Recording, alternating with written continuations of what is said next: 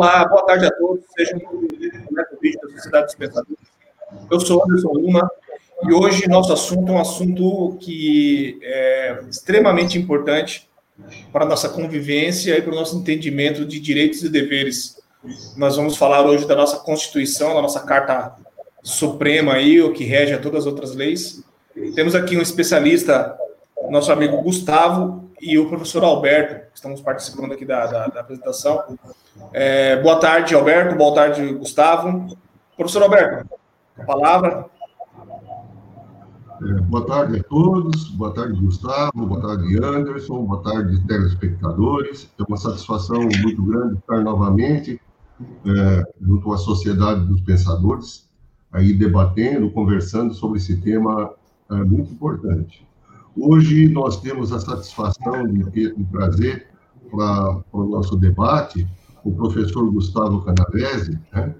É, o professor Gustavo é, foi coordenador do curso de Direito da Max Planck, é, foi também professor da unidade. O professor Gustavo tem mestrado na área de Direito pela Unimep, é, foi professor da FACAMP, também professor em Sorocaba e trabalha ah, também como sócio numa empresa de consultoria na área jurídica. Professor Gustavo, muito obrigado pela sua presença.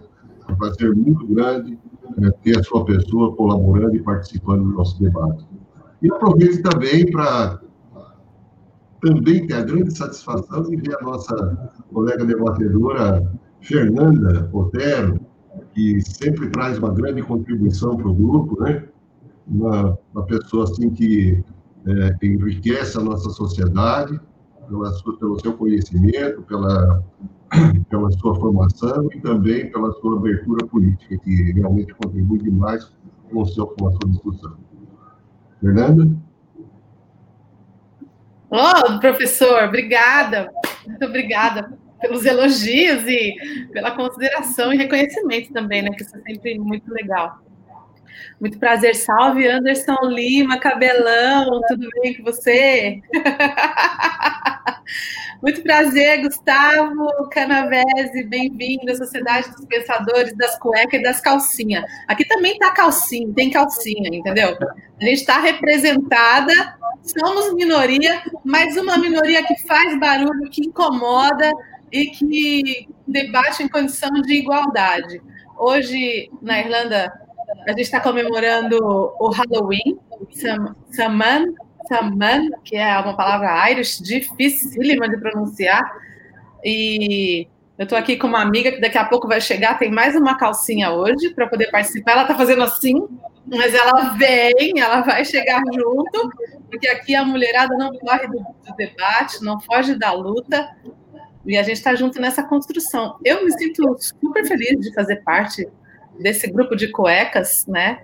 É, porque, na verdade, assim, a mulher precisa cada vez mais ocupar os espaços, né? As calcinhas precisam cada vez mais estar em condições de igualdade, de diálogo, de pensamento e etc.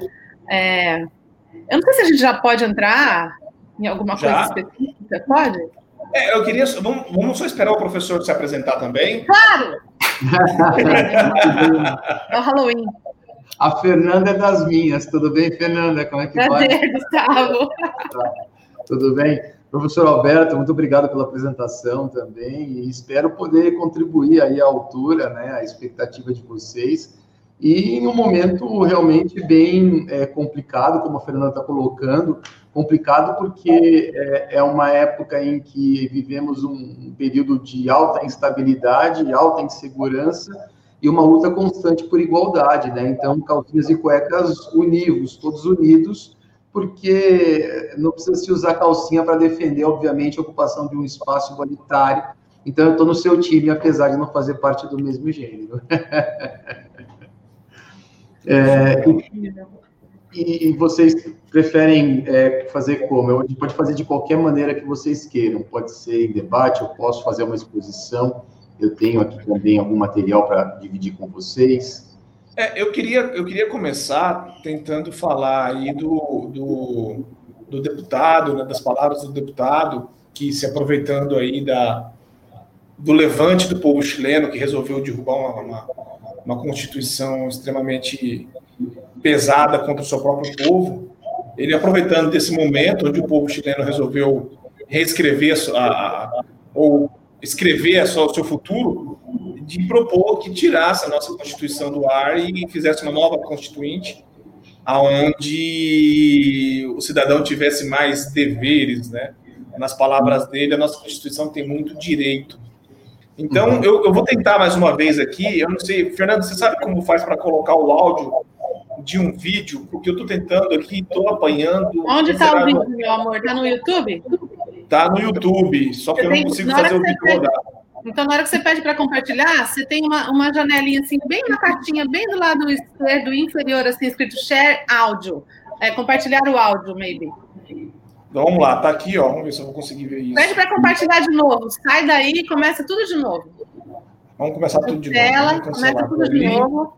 Pode ser uma janela, né? Pode ser uma, pode ser uma aba aqui do, do, do, do, do Google Chrome mesmo, não tem problema, né? É, e daí você, você pede lá para. Você marca uma caixinha que está escrito compartilhar áudio. Ah, tá aqui, olha aí que beleza. Mas é um jumento, o negócio tá aqui na cara, eu não vi antes. Calcinhas e cuecas juntos se dão bem. Eu também acho, olha aí. E olha, isso é feio para mim, eu sou programador, rapaz. Olha. Cara, vivendo e aprendendo, para com isso. Vamos lá, vocês estão vendo aí o vídeo já? Eu estou com a tela já ocupada aqui. Sim. Tira a gente Nossa, agora, dá uma, uma volta no vídeo e põe ele no modo de exibição cheia. Aí, e, e, aí a gente sai, tira a gente agora. Temos põe ele. um sistema ingovernável. Foi só o vídeo, como para aí, para que eu tô falando junto com déficit fiscal primário, ou seja, gastamos menos do que arrecadamos. Não temos nenhuma capacidade mais de aumentar a carga tributária, porque o contribuinte não suporta mais do que 35% de carga tributária, e não demos conta de entregar todos os direitos que a Constituição é, decidiu em favor dos nossos cidadãos. Eu, pessoalmente, defendo nova Assembleia Nacional Constituinte, Acho que devemos fazer um plebiscito, como fez o Chile, para que possamos refazer a Carta Magna e escrever muitas vezes nela a palavra deveres, porque a nossa carta só tem direitos e é preciso que o cidadão tenha deveres com a nação. Como dizia Kennedy, não pergunte o que o país pode fazer por você, pergunte o que você pode fazer pelo país. Então, é nesse sentido que eu penso que é hora de repensar. Reformar a Constituição não estará mais nos dando condições de, a longo prazo, adquirir governabilidade. É, para mim já foi meio que suficiente as, as, as palavras do, do digníssimo deputado. Eu, eu, eu, vou passar a palavra para o Gustavo. Gustavo Fala mas... o nome dele, por favor. Vamos repetir o nome dele para todo mundo lembrar o nome desse FDP. Como que é o nome dele, por favor? Eu apaguei o do PP do Paraná. Como? Ricardo Barros, do PP do Paraná. Alô, paranaenses, Ricardo Barros, você não nos representa. É isso. É, eu, eu, eu, eu, eu vejo, é, primeiro que, imagine, né, se cada vez que a gente não gostar da Constituição, a gente reescrevê-la, né? A nossa Constituição não tem nem 40 anos ainda e já estão querendo reescrevê-la e foi uma constituição diferente da constituição chilena. Se eu estiver errado, o professor vai me corrigir aqui. Mas foi escrita com uma constituinte de representatividade popular. Né? Estávamos num período de, de redemocratização, aonde, aonde o nosso país, nosso povo, elegeu os seus constituintes né, para poder escrever a nossa Constituição. Então, diferente da do Chile, que é uma, uma herança maldita da, da, da ditadura de Pinochet. Então, é, são duas coisas diferentes. Segundo, eu vejo essa, essa, essa afirmação dele de que a Constituição tem que ter deveres.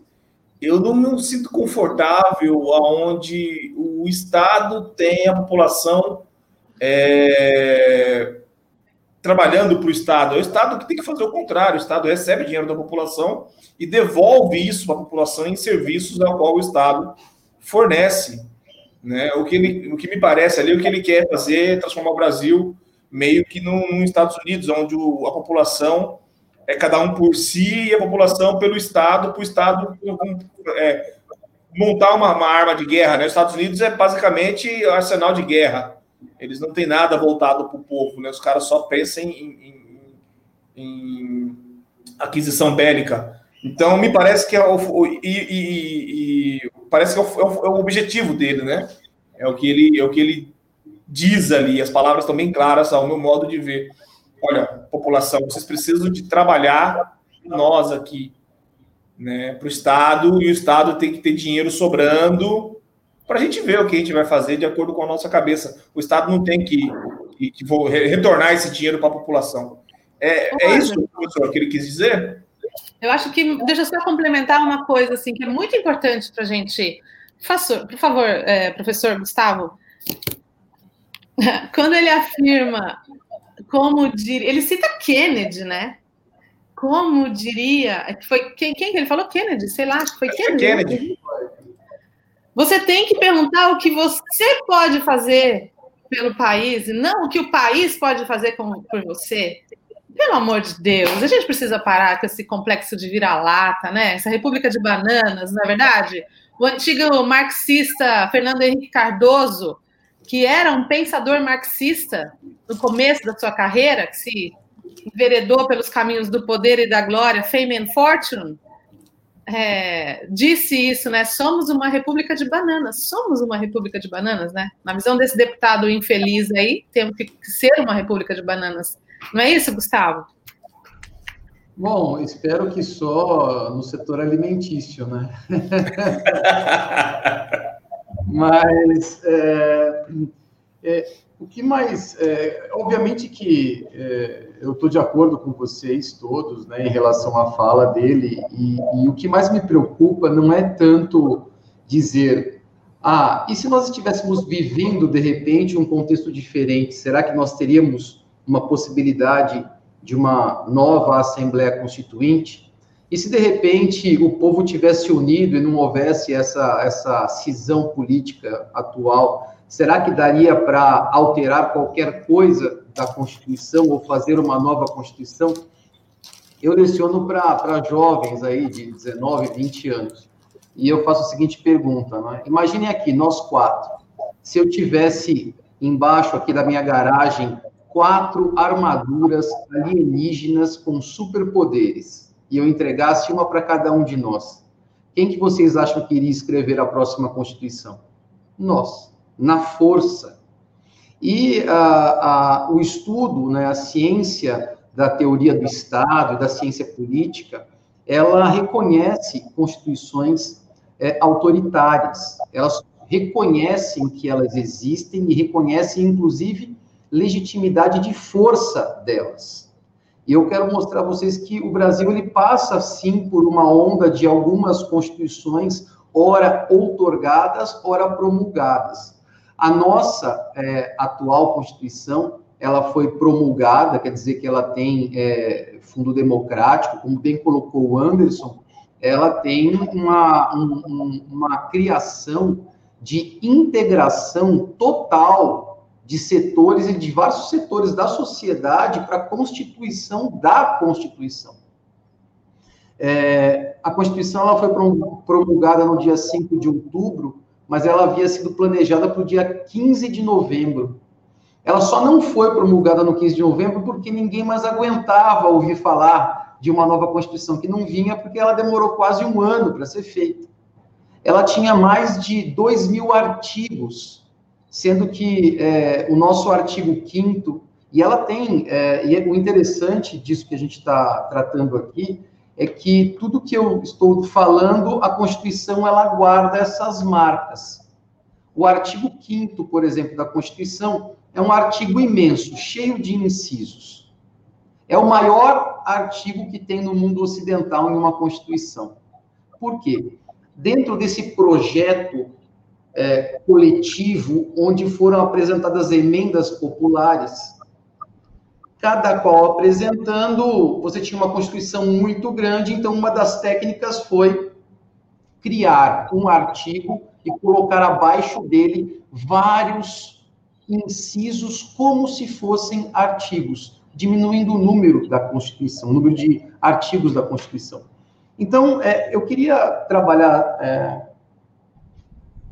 com o tema da seguinte maneira: a gente parte da afirmação do Ricardo Barros, passamos, fazendo um passeio breve, o que aconteceu em 87, 88, quando nós tivemos o nosso processo constituinte, o que está acontecendo no Chile, desde o ano passado, e só foi cessado em função da Covid, para aí sim abrirmos o capô do direito e da Constituição e eu conseguir explicar né, e tentar trabalhar com os elementos do que, que são, quais são os elementos da Constituição e se é que nós podemos mudar a Constituição, seja na força ou não. O que eu vejo de maior uh, problema, né, como uma estrutura mais problemática, é você tentar dar a conotação democrática em uma Constituição autoritária, como já foi feito aqui no Brasil também. Então, é, eu não sei se vocês, assim vocês conseguem me ver também, eu estou vendo que a tela está maximizada, talvez fique mais fácil para a gente poder colocar. Então, a afirmação feita não é pelo é, deputado Ricardo Barros, acho que devemos fazer um plebiscito como fez o Chile, para que possamos refazer a Carta Magna e escrever muitas vezes nela a palavra deveres. É, eu pergunto a vocês, será que se escrever algo na Constituição acontece? Porque lá também está escrito que é um dos objetivos fundamentais da República Federativa do Brasil, a erradicação da pobreza. Eu costumo brincar com alguns alunos, eu falo assim, será que é, é Hogwarts, né, do Harry Potter, você coloca e magicamente as coisas acontecem? Obviamente que não. Obviamente que não.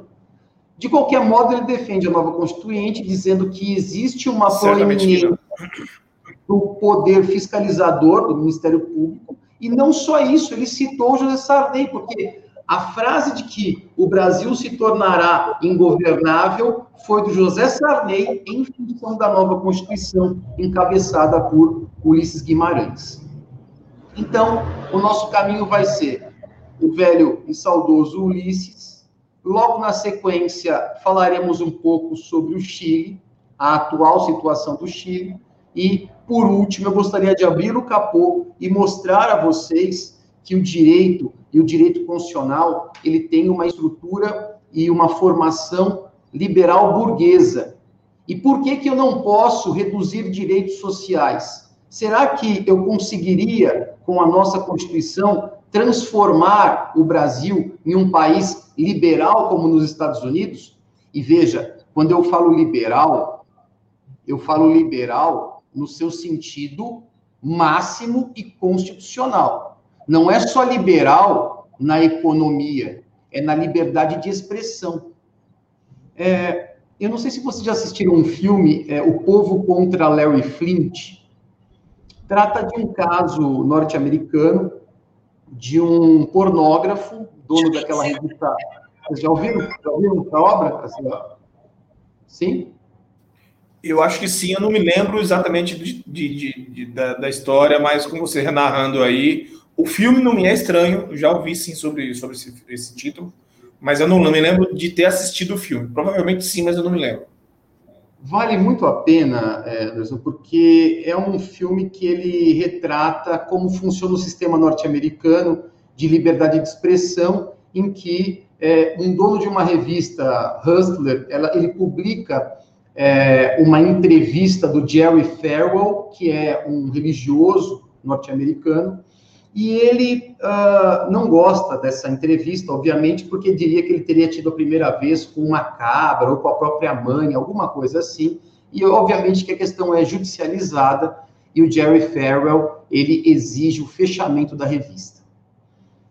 E uh, o Larry Flint exige que seja mantida na medida em que era a famosa liberdade de expressão. Claro que o caso dá certo no final, não vou estragar a história, vale a pena quem não assistiu é, que assista, que é bem interessante. Mas olha que, que coisa, esse caso ele ficou tão famoso, e por que, que ele ficou famoso? Porque ele se tornou um caso líder, um leading case.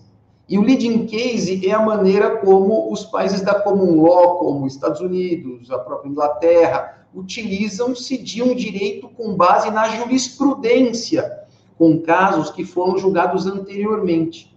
Então, o povo contra Larry Flint é o nome de um processo, de um leading case, de um caso líder que contamina todo o sistema norte-americano. E tanto contamina que, logo na sequência, um grupo neonazista é, corrompe um jogo. Eu não sei também se vocês já ouviram falar é, de um jogo chamado Doom. É um jogo da década de 90, 92, para ser mais exato. Eu lembro desse jogo, maravilhoso. Eu lembro Sim. disso. Sim. Esse jogo ele foi, ele foi craqueado nos Estados Unidos e colocaram no lugar do soldado, você podia escolher se você era da Ku Klux Klan ou se você era neonazista e você tinha que matar homossexual, judeu, negro. E o caso foi judicializado também. É, os neonazistas se defenderam dizendo o quê? Que liberdade de expressão, conforme o caso o povo contra Larry Flint, e venceram. Então lá tem um aspecto liberal, sem dúvida, mas liberal no sentido de garantir a máxima expressão. No Brasil, não. No Brasil, se usarmos a suástica, praticamos crime. Então, veja que, mesmo países muito próximos e aparentemente num sentido mais cultural, dizem né, que o Brasil, como a, a, a como foi citado, né, ah, o Brasil ele tem essa síndrome de vira-lata. Na verdade, eu até, claro, eu entendi o síndrome de vira-lata, mas eu, eu senti é, que o vira-lata é bom, sabe?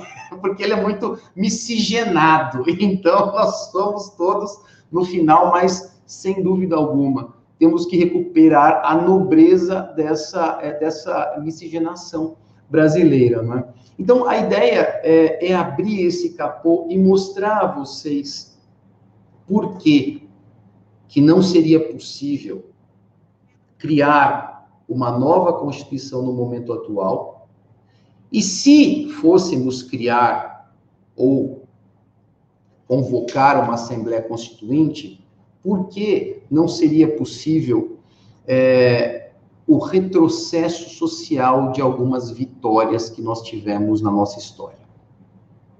E aí a gente é, pode, de repente, abrir né, para debates, e vocês, por favor, vão interrompendo conforme a coisa vai passando, tá certo? Essas são todas as constituições que nós já tivemos no Brasil. Da imperial até a atual, opa, eu estou em espelho, até a atual, com a Constituição Cidadã aqui em cima. Está espelhado para vocês também ou vocês leem corretamente? A gente está vendo a sequência certinha, professor. Certinho, Parabéns, tá incrível correto. apresentação. Muito bom. Tudo que está em com um X vermelho são constituições que foram outorgadas, ou seja, os direitos foram outorgados por um poder, pelo imperador, na Constituição Imperial, na República ela foi promulgada, no Estado Novo foi outorgado por Getúlio Vargas, e na ditadura militar também outorgado pela própria ditadura. Então, essas constituições, elas não tiveram na sua origem a democracia como amálgama de sua construção. A nossa Constituição Cidadã, que é essa de 88, chamada assim cidadã, porque ela representa o ápice do constitucionalismo. E ela realmente é excepcionalmente boa. E eu vou comprovar isso a vocês com casos práticos. Nós tivemos a possibilidade de atualizar o seu texto, não só por emenda constitucional, mas também por interpretação do próprio STF. E sim, tivemos vários problemas. E temos ainda. No entanto, essa Constituição, a nossa atual, ela representa o maior avanço social se comparado com essas outras Constituições que já tivemos em relação a direitos trabalhistas. E o curioso é que os direitos sociais brasileiros, eles surgem de canetada, não é? De decreto-lei do Getúlio Vargas. Veja que interessante, toda legislação trabalhista, direito trabalhista, vem de um período autoritário, ditatorial. O que acontece e quais são as características do nosso poder constituinte é, originário de 87 e 88. Bom, em primeiro lugar, é, foi feita uma emenda que convocava uma Assembleia Nacional Constituinte, e essa Assembleia Nacional Constituinte ela tinha uma, uma estrutura é, congressial, não exclusiva, mas havia uma certa estrutura congressial, e é, ela foi feita através de canais de comunicação, com ampla divulgação na mídia, nos meios de comunicação, para que a população participasse. Sim, tivemos participação dos movimentos feministas, do movimento negro unido, dos movimentos sindicalistas, dos profissionais de saúde, etc., dentre muitos outros grupos.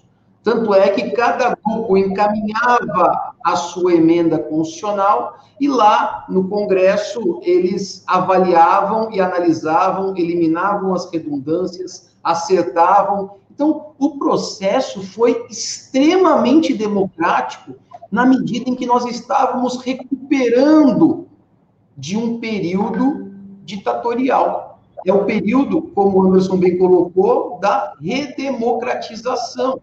Então, não havia como, e dificilmente vocês terão uma história tão próxima da cidadania como a nossa Constituição de 88. Ela não só na sua construção elaborou essa forma de comunicação e agregação de todos os de todos os setores da sociedade, como também é uma Constituição que trouxe inúmeras garantias que nós não tínhamos antes. Veja que nós temos uma ação chamada mandado de injunção. Não sei se vocês já ouviram falar de mandado de injunção. Parece mandado de segurança, mas não é. É Denorex. Isso entrega a idade, né, do Denorex? Pois é, professor, entrega. De qualquer modo, o, o, o mandato de injunção nada mais é do que uma ação que qualquer cidadão pode propor para quê? Para defender um direito seu que não está sendo exercido porque o Poder Executivo está falhando na sua política pública, porque há uma omissão normativa. Não foi feito a lei, não foi feito o regulamento necessário para que aquele direito passe a ser exercido. Então, notem que é, dentro é, da nossa Constituição, ela não é democrática apenas na sua forma de construção, mas também nos mecanismos e nas ferramentas que lá estão, ela é a mais democrática de todas. Tanto é que nós utilizamos da expressão Estado democrático de direito para nos referir a nosso próprio Estado. E quando diz democrático, é porque nós temos ferramentas de democracia direta e indireta. Direta, nós temos ação popular, o próprio habeas corpus, é, temos o mandado de junção, temos o impeachment. Todas essas são ações que nós exercemos a nossa cidadania diretamente. Agora, já é, indiretamente, né, a democracia indireta é realizada pelo poder legislativo. Agora, no eleitoral, é bom né, sempre lembrarmos que a luta sempre parece que é o executivo que tem que ser feita, mas a luta verdadeira mesmo da democracia, ela acontece no Congresso, na Assembleia Legislativa, na Câmara Municipal, com aqueles que nos representam. Afinal, são eles é que vão aprovar o quê? o orçamento público. Todo o orçamento público que o gestor apresenta vai ter que ter aprovação da Câmara Municipal. Tanto é que tem uma máxima em direito público tristíssima, mas dizem que se o prefeito não tem a Câmara na mão, ele não governa. E me parece que essa é uma realidade que acontece em algumas, em alguns municípios, em muitos municípios, certo? Bom, dito isso, esse processo de redemocratização ele trouxe também é, audiência é, pública e debates discussões.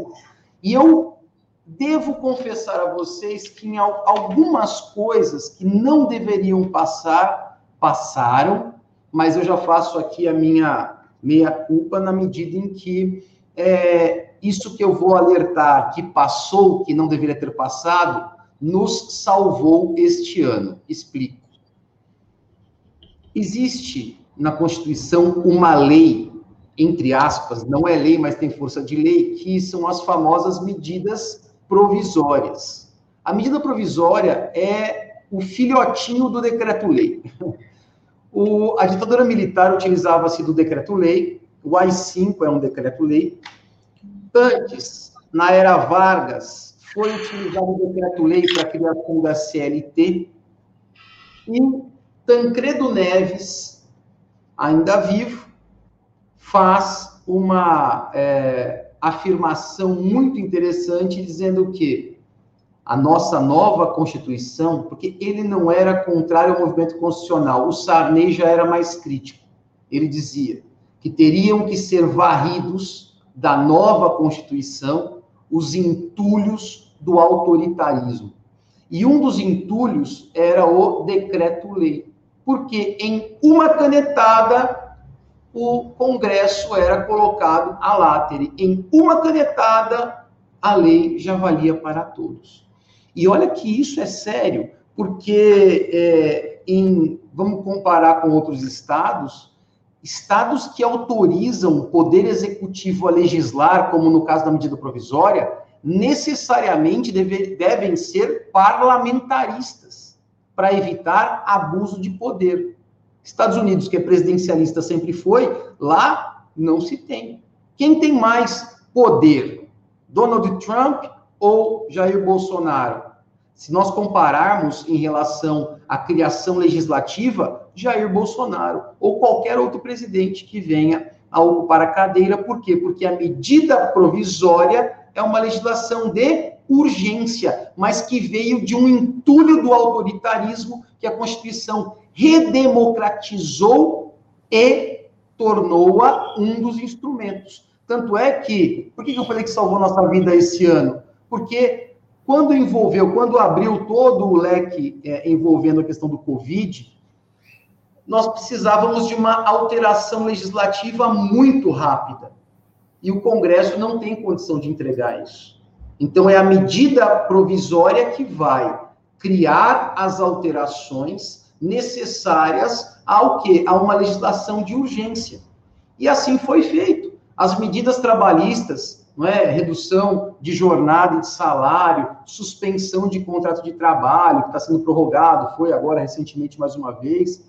Tudo isso envolve também a famosa o quê? medida provisória. Então, é dentro desse contexto de redemocratização que, mesmo não querendo herdar entulho do autoritarismo, esse entulho veio, foi remodelado, foi apresentado. Em 2004, tivemos uma emenda constitucional alterando as medidas provisórias, porque eu não sei se vocês se lembram do, da CPMF.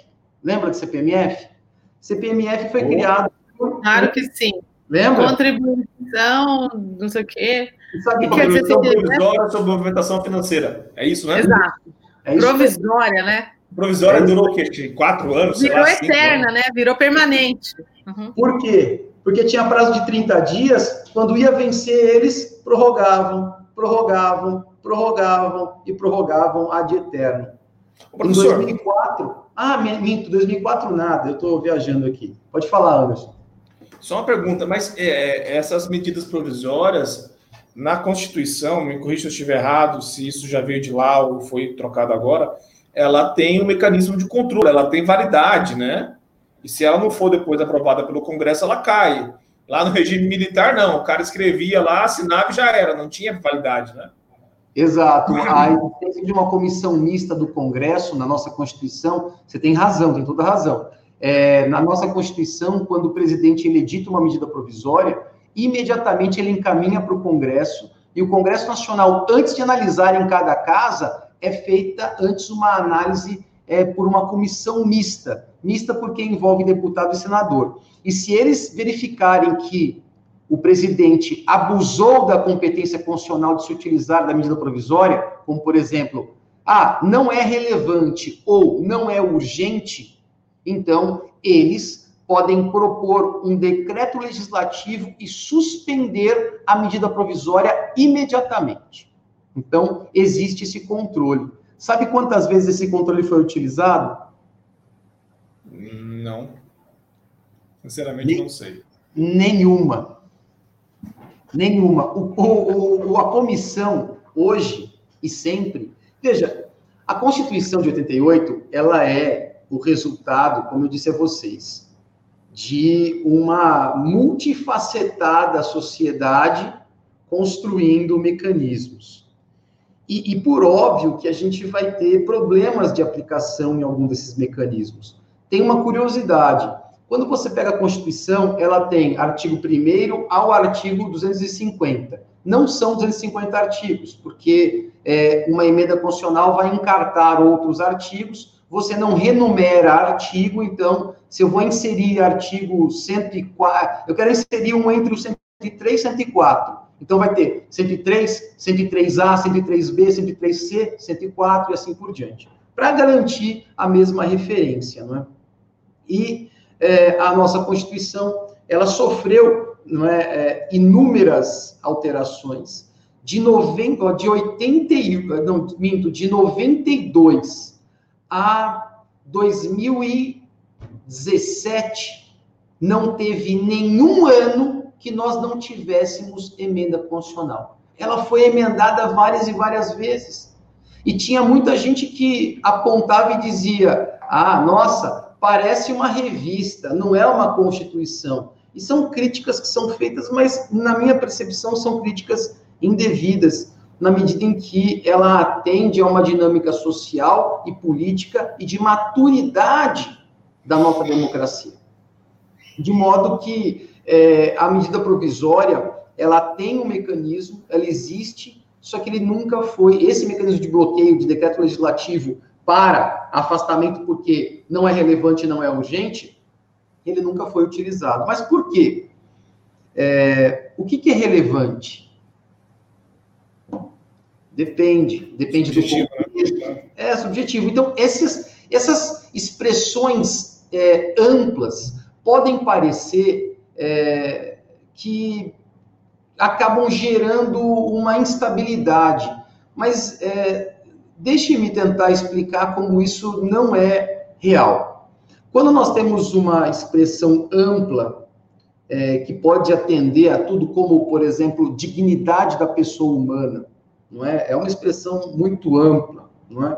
é ela, ela é muito adequada na medida em que qualquer alteração social do contexto histórico, ela pode ser interpretada e a nossa Constituição ela continua sem modificação.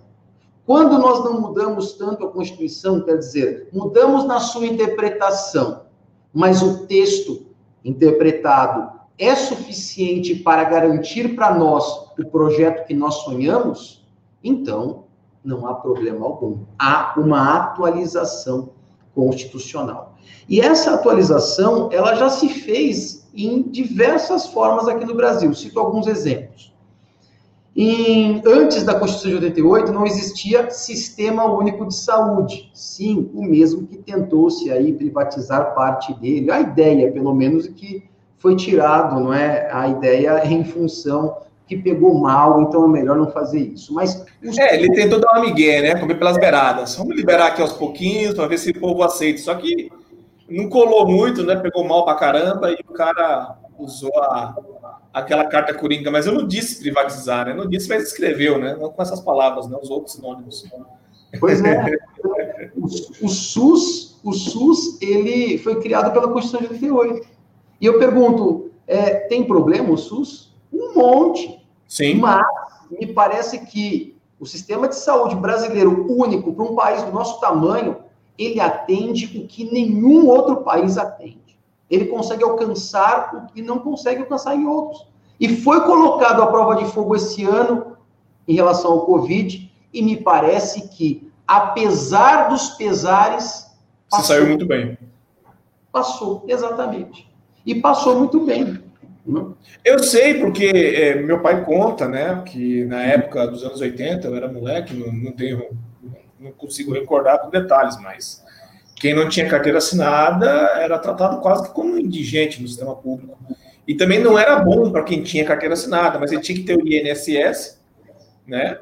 Pagar o INSS para ter acesso ao sistema público. Era um convênio, mas não era universal. Você tinha que literalmente estar ali contribuindo, né? Para poder ter acesso. Sabe aquela música Vai trabalhar, vagabundo? Vai... Sabe essa música do Chico Buarque? É.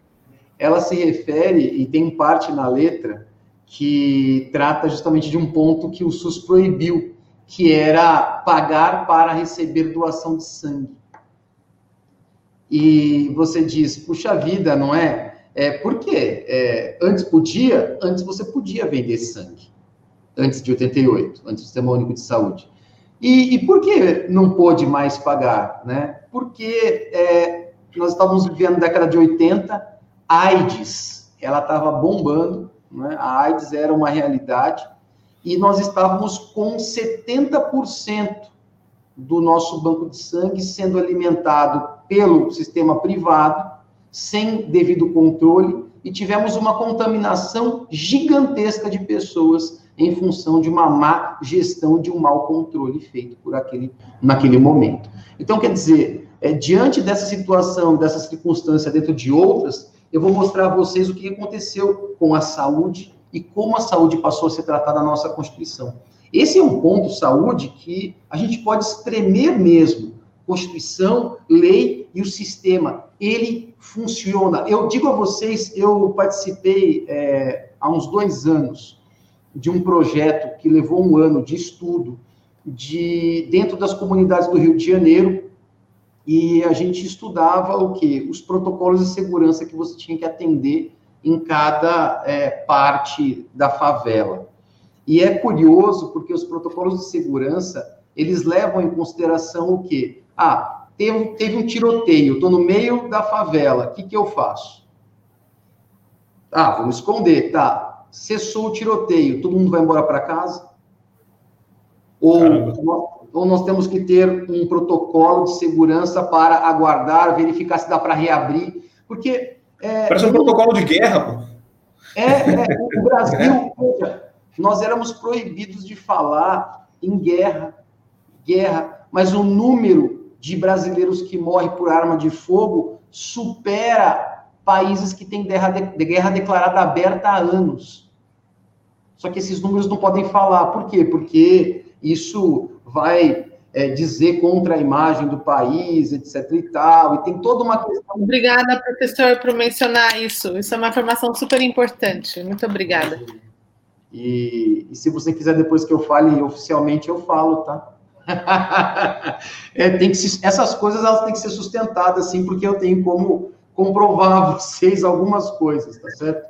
Mas então tem o site da Segurança Pública do Estado de São Paulo, o site da, da, Secretaria de Segurança Pública do Estado de São Paulo tem esses números, né? Eles não são, é difícil chegar até eles, mas eles estão lá. E o governo, pelo menos antes, né? Pelo porque esse governo cortou a lei de acesso, a lei da transparência. É muito mais difícil conseguir informação, mas a informação ainda é acessível. Sim, sim, sim, sim, sem dúvida. E, e, veja, a partir dessa política você consegue desdobrar outras políticas públicas, mas a gente vai chegar lá logo mais, porque eu quero é, tratar disso com vocês também, é, para comprovar o quanto a nossa Constituição conseguiu ser maleável. Uma, uma outra maleabilidade possível na nossa Constituição foi o conceito de família. A Constituição ela diz claramente, é, no artigo 226, parágrafo 3, que Família é a união entre o homem e a mulher. E é isso que está escrito lá. Gramaticalmente é isso. Bom, o STF, analisando não só, claro que não pegou um caso, vários casos tentaram e não conseguiram, tem toda uma gama, tem, tem uma, uma trilha de corpos até que você consiga obter o direito, e aí o direito começa a mudar. Vamos lembrar da Roberta Close, trans brasileira que queria mudança de sexo, não conseguiu fazer no Brasil. Se algum médico o fizesse, estava praticando lesão corporal de natureza gravíssima, crime, seria preso. Ela foi para a França, fez, voltou, saiu na Playboy, maior tiragem. Hoje, o Brasil é o maior consumidor de pornografia trans. Sabe qual é o maior país que mata trans? Brasil. Brasil. E o SUS tem operação de mudança de sexo. Nós viemos de uma criminalização e de não muito tempo até a integração numa política pública. Isso não é avanço? Ora, claro que é. é conceito de família, homem e mulher, foi integralizado ao quê? Ao princípio da igualdade, da criação de uma sociedade livre, justa, solidária, sem distinção de qualquer natureza a respeito daquilo. Ou seja, não existe um modelo correto, não existe falar, é, olha, nós temos, na verdade, que pegar esses minions e matar os minions. Também não, é um discurso de ódio. Por mais que você pense, a democracia, ela aceita a multilateralidade. Quando alguém deseja algo muito límpido, muito é, saneado, né, cândido, é, aí tem que ser realmente um sistema autoritário, em que você tem uma única cabeça pensando, que tem... A democracia, nesse aspecto, ela é bem é, ruidosa, ela, é, ela, nesse aspecto, ela é bem suja muitas vezes, e isso faz parte da condução da experiência humana. E nós viemos de 88 com uma Constituição de composição justamente dessa forma. Mas você está querendo dizer, então, que a Constituição ela teve uma certa, uh, uma certa bagunça, digamos assim. Ela não foi pensada por uma única pessoa. A tentativa de padronização foi constante em todo o processo.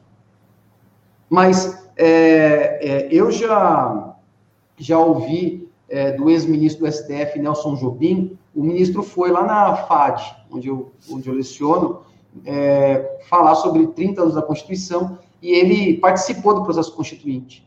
E ele dizia que uma hora ele pegava parte de uma Constituição estrangeira para ver se dava certo é, adequar direitos sociais, pegava uma outra e pegava outros valores, mas fundamentalmente a nossa Constituição ela tem duas inclinações muito grandes. Uma é a solidariedade cristã e a outra é o socialismo. Esses dois punhos é que vão forjar os direitos sociais brasileiros. E é isso que eu quero mostrar a vocês também, porque são esses dois punhos que vão lutar também no mundo ocidental por um desenvolvimento de um direito um pouco diferente. Então, sem dúvida alguma, que nós estávamos superando uma ditadura. E nessa superação, nesse processo de superação, estava na nossa pauta o afastamento do AI-5, uma nova Constituição e uma nova legitimidade. Para os chilenos, isso não aconteceu. Eles tiveram também a redemocratização, mas não estava na pauta a Constituição chilena. Então, foi mantida o quê? Uma Constituição é, neoliberal do Pinochet, em que você não tem a obrigação, o Estado não tem a obrigação de prestar saúde, o Estado não tem a obrigação de prestar é, educação. Então, nós temos alguns direitos sociais. É, quando fala de Chile, e depois da fala do Ricardo Barros, Algumas pessoas falam assim: ah, então, mas o ano passado os chilenos eles estavam na rua reclamando lá 20 centavos de passagem de ônibus, e é a mesma coisa que estava lá em 2014 com a Dilma, não é?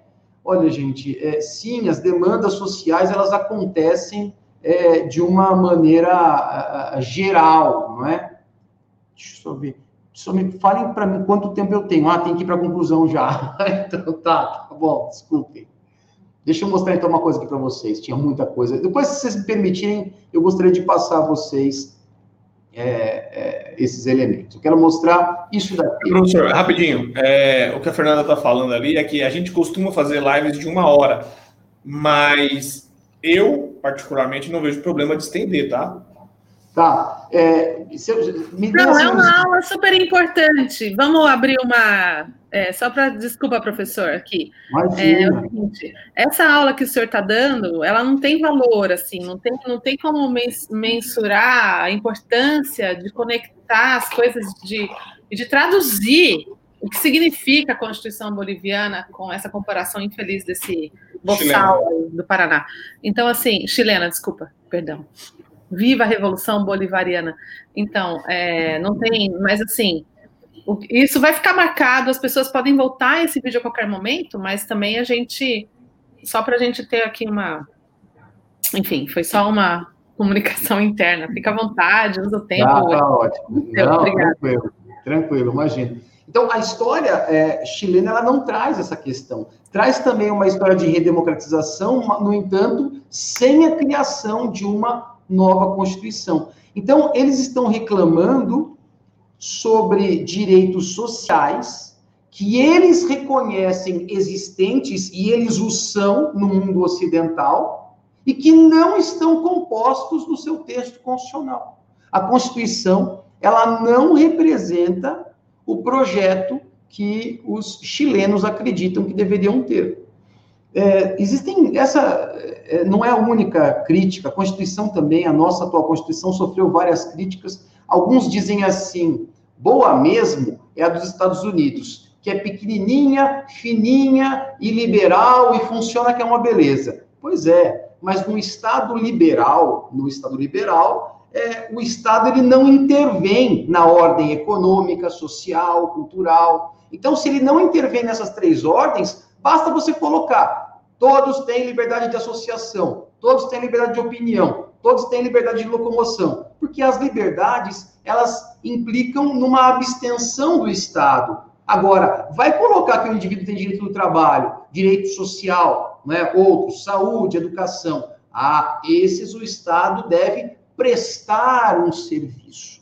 Então, o que os chilenos estão é, em busca é de uma Constituição que os represente dentro dessa seara. E a nossa Constituição, ela realmente é bojuda, por quê? Porque é uma Constituição social, ela intervém na ordem econômica, social e cultural. Então, ser fina, ser grossa, não, não faz nem o menor sentido. E outros criticam também é, o inciso 50 da Constituição, do artigo 5 Inciso 50, letra L, né? Tudo em, em, em ordem, em números romanos. É, diz mais ou menos assim: as presidiárias serão asseguradas condições para que possam permanecer com os seus filhos durante o período de amamentação. Olha aí, a Fernanda já pode ver que a Constituição tem uma defesa da mulher, da presidiária e da criança no período de amamentação. Algumas pessoas. É, Seria correto dizer, professor, Oi? Desculpa te interromper. Pode falar. Seria correto dizer, então, que a nossa Constituição, ela, ela não só dá as, as, as, as, a direção ao qual a gente deve seguir, mas ela detalha muitos dos, dos aspectos, né? Ela, ela parece, é, pelo meu modo leigo de ver, ela muitas das vezes ela faz a função do Código Civil, do Código Penal, talvez por conta de, no momento da Constituinte, não ter sido usado para reescrever essas outras leis, né? Então, Sim. me parece que a Constituição tem esses detalhes todos, né? Foi pensado nesses detalhes todos, porque, olha, se no Código Civil não tiver previsto, corre na Constituição que lá está. Exato. Seria mais ou menos isso? É exatamente isso, Anderson. Porque a Constituição ela só não vai dizer assim, todos têm direito à saúde, ponto. Ah, aí vem uma lei. A saúde será regulada dessa maneira, ponto. E agora vem o prefeito, ou o governador, ou o presidente, ah, teremos uma clínica ou um hospital tá, tá, para cumprir a lei e a Constituição. Não é essa maneira simplista que funciona e que é na realidade. A Constituição, ela traz, ela é uma teia, ela é um conjunto de normas que sintetizam um direito. Eu trouxe aqui para vocês o direito à saúde, é, que tem mais de 12 artigos e dispositivos referenciando a saúde. E não é só falar, ah, saúde é direito de todos e dever do Estado. Tem muito mais. Mas é, o que é saúde, né? Exato. o que é saúde, como que ela se opera, quem pode legislar sobre a saúde, quem tem a obrigação de administrar sobre a saúde. É, é porque se falar assim... É porque, no meu modo de ver, se falar simplesmente que todo mundo tem direito à saúde, alguém pode dizer, mas eu não estou te impedindo de procurar saúde. Exato. Né? Eu não estou te impedindo mas... de pagar uma consulta. Vai lá pagar sua consulta. Isso então, também é direito, é... né? Então, esse é um pensamento liberal aplicado para o social. Quer ver? É, imagina só, você está falando assim, ah, eu não estou te pedindo de procurar saúde, é a mesma coisa. Eu tenho locomoção, tenho direito à locomoção. Aí você me diz, ô Gustavo, não estou fazendo nada, pode se locomover aí, fica à vontade. É. Para exercer saúde, para exercer educação, não basta não fazer nada. O Estado tem que fazer, tem que prestar obrigatoriamente algo, né? É, o Estado tem que literalmente dar, esse, dar essa condição. É o, o, que, é o que não vem acontecendo, por exemplo, no meu modo de ver, é com o direito à moradia, por exemplo. Está na Constituição que todos têm direito à moradia. E, no entanto, é, muita gente em situação de rua, muita gente em situação de, de, de, de gastar mais com aluguel do que com alimentação, porque o Estado não consegue garantir esse direito né? Mesmo tendo aí um monte de casas abandonadas, prédios abandonados, latifúndios improdutivos. É... Não é eu digo, de, digo isso. Né? E eu digo isso com as pessoas. É uma questão de interesse, né? Vontade política. É, interesse, vontade pública, vontade política, né? Porque é, eu já vi algumas explicações, a Constituição é muito clara do que é, por exemplo, a, o abandono de, de, de propriedade, né? E, e mesmo assim as pessoas distorcem dizendo que a Constituição diz que se minha casa estiver fechada, pode ser tomada. Não, não é simplesmente a casa fechada. Professor, é abandonada, né? Está lá na Constituição. então, acho que deve ter um ponto para esclarecer que assim, o direito à propriedade não pode sobrepor o direito à moradia. Esse é um artigo constitucional ou não? O direito à propriedade, como é que é? O direito à propriedade não pode, privada não pode sobrepor o direito à moradia. É, porque a moradia. Faz uma fala da galera. É, o que acontece é que o Brasil é um país capitalista, mas de um capitalismo controlado por um Estado social. Então, significa que você tem o direito à propriedade privada, mas você pode exercê-la desde que ela cumpra a função social. Então, eu dou um exemplo vai até o centro da cidade de Indaiatuba. Vocês vão notar que no centro de qualquer cidade, você vai ter o terreno, se eu tenho 200 metros, eu posso construir até o limite da calçada. Agora, se eu estou construindo num outro, num outro bairro mais novo, eu sou obrigado a ter uma área de recuo. Por quê? Eu comprei, eu construo quanto eu quiser, porque eu preciso primeiro atender a toda a coletividade antes de atender ao meu patrimônio, ao meu interesse individual. Então, se eu tenho um terreno na cidade de Indaiatuba, num, num lugar urbano que deveria estar se desenvolvendo, ele não se desenvolve, o município ele pode fazer algumas coisas. Dentre elas, é aplicar o IPTU progressivo no tempo. O, IPTU vai aumentando progressivamente a cada ano, até o indivíduo construir alguma coisa ali. Ou ele pode determinar que a pessoa faça a divisão do terreno ou venda o terreno, já que ele não está fazendo nada. Ou, em última análise, em última análise, depois que você tentou fazer as outras coisas, aí sim, desapropriação extraordinária urbana, e aí o município tomaria o terreno para poder dar uma direção e pagaria o valor do imóvel em títulos da dívida pública municipal. Então, existe essa, essa situação é, ela é legal, ela é constitucional, está na Constituição, só que os municípios eles não praticam. Porque, veja, eu sou de Rio Claro, minha cidade natal é Rio Claro. Rio Claro não tem uma cidade, não tem uma casa que tenha sido penhorada por dívida com o IPTU. Nunca na história, nunca, nunca nada. Então, como que isso funciona? Ora, às vezes o município precisa de caixa, ele dá desconto, arrecada, quanto que ele pode abrir do crédito que ele tem tributário para poder, reconhecido já como para receber, para poder fazer caixa, né? Desde 2000, o poder público passa uma dificuldade tremenda, porque com a lei é, da responsabilidade fiscal, a lei 101 de 2000, só se pode gastar no limite da arrecadação, do, da arrecadação é, é, já estabelecida. Então, quer dizer, se eu arrecado pouco, ninguém está pagando, eu dou desconto e consigo uma arrecadação maior, eu consigo fechar alguns, algumas políticas públicas que eu já programei dentro do meu governo. Então, a maior dificuldade hoje é, acaba sendo a aplicação das normas constitucionais e não a Constituição.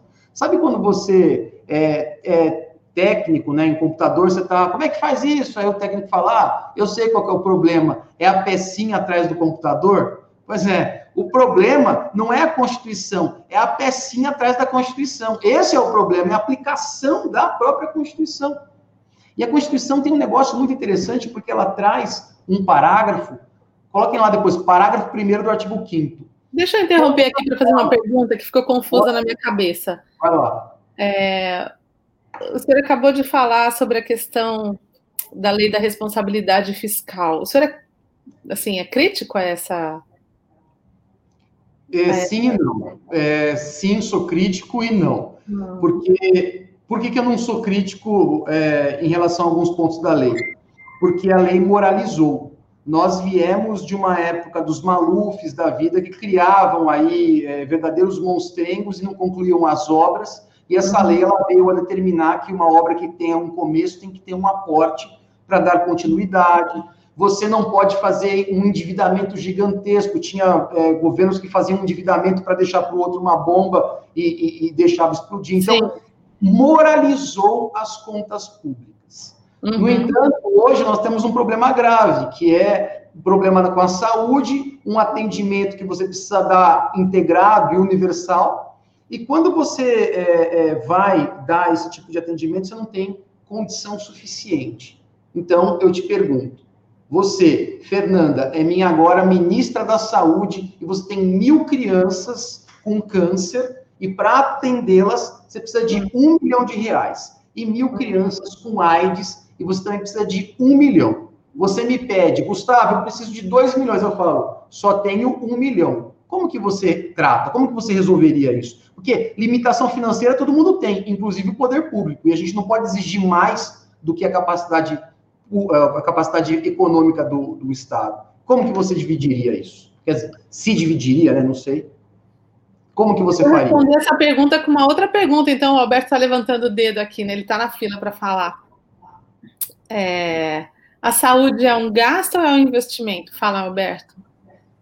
Eu, se fosse, eu, se fosse prefeita, e se fosse qualquer cargo, se ocupasse qualquer cargo, que estou muito próxima de começar a trilhar esse caminho, perto dos meus quase meio século de vida, pode ser que em algum momento eu, eu resolva fazer isso, né, Alberto? Pode ser que eu resolva, né? Que eu acho que eu sou uma calcinha que tem condições plenas de ocupar esses espaços, mas assim, eu ia fazer os meus advogados encontrarem, os meus procuradores de, né, encontrarem uma forma de convencer que saúde não é gasto, é investimento. Então você se vire, já que você é advogado, já que você que está com o OABzinho aí, que eu não tenho OABzinho, eu tenho MTBzinho, certo? Então, você que vá lá com a sua OABzinha e encontre uma maneira de dizer saúde, meu bem, não é gasto, saúde é investimento. Fala, Alberto. Não, você está com o microfone desligado, Alberto. Quero te ouvir, quero muito, diga. É, não, saúde e educação. Educação, também, né? obviamente, né? claro. então, mas é, então, mas eu queria, eu queria retomar um pouco a linha. Mas ele acabou já? Ele acabou ou a gente cortou ele e trouxe ele? Anderson, você a que fez cortou, isso? Pois é. Eu cortei ele, ele tem mais apresentação ali, tem bastante apresentação. Cortamos, né? Pode ser, pode ser já. Gustavo, você vai ter que me ensinar como então, que faz isso daí que você está fazendo, cara, porque eu estou adorando. Você está parecendo tá aquele usando... videogame. Sabe videogame? O cara que fica falando, agora eu vou tá passar para cá. Agora eu vou dar um tiro. Ele está usando o OBS Studio. É, é, o, é, o, OBS Studio, é um programa gratuito. Você está no OBS? OBS, é, OBS. OBS. OBS Agora é o tilt. O tilt é na hora que você, na hora que você escolhe a webcam para rodar no, no StreamYards, você diz que vai usar a imagem capturada pelo OBS Studio. E aí lá no OBS ah. Studio você faz tudo que precisa. É. Ele tá ali dando um show no OBS. Ele, ele manja desse negócio. Ele deve estar. Tá Olha só, que incrível! O que, que, você prefere, Gustavo? Você prefere terminar ou que, posso fazer uma, uma colocação já? Por favor, professor, pode fazer a colocação, a gente pode manter no, no diálogo, na, no debate, pode ser.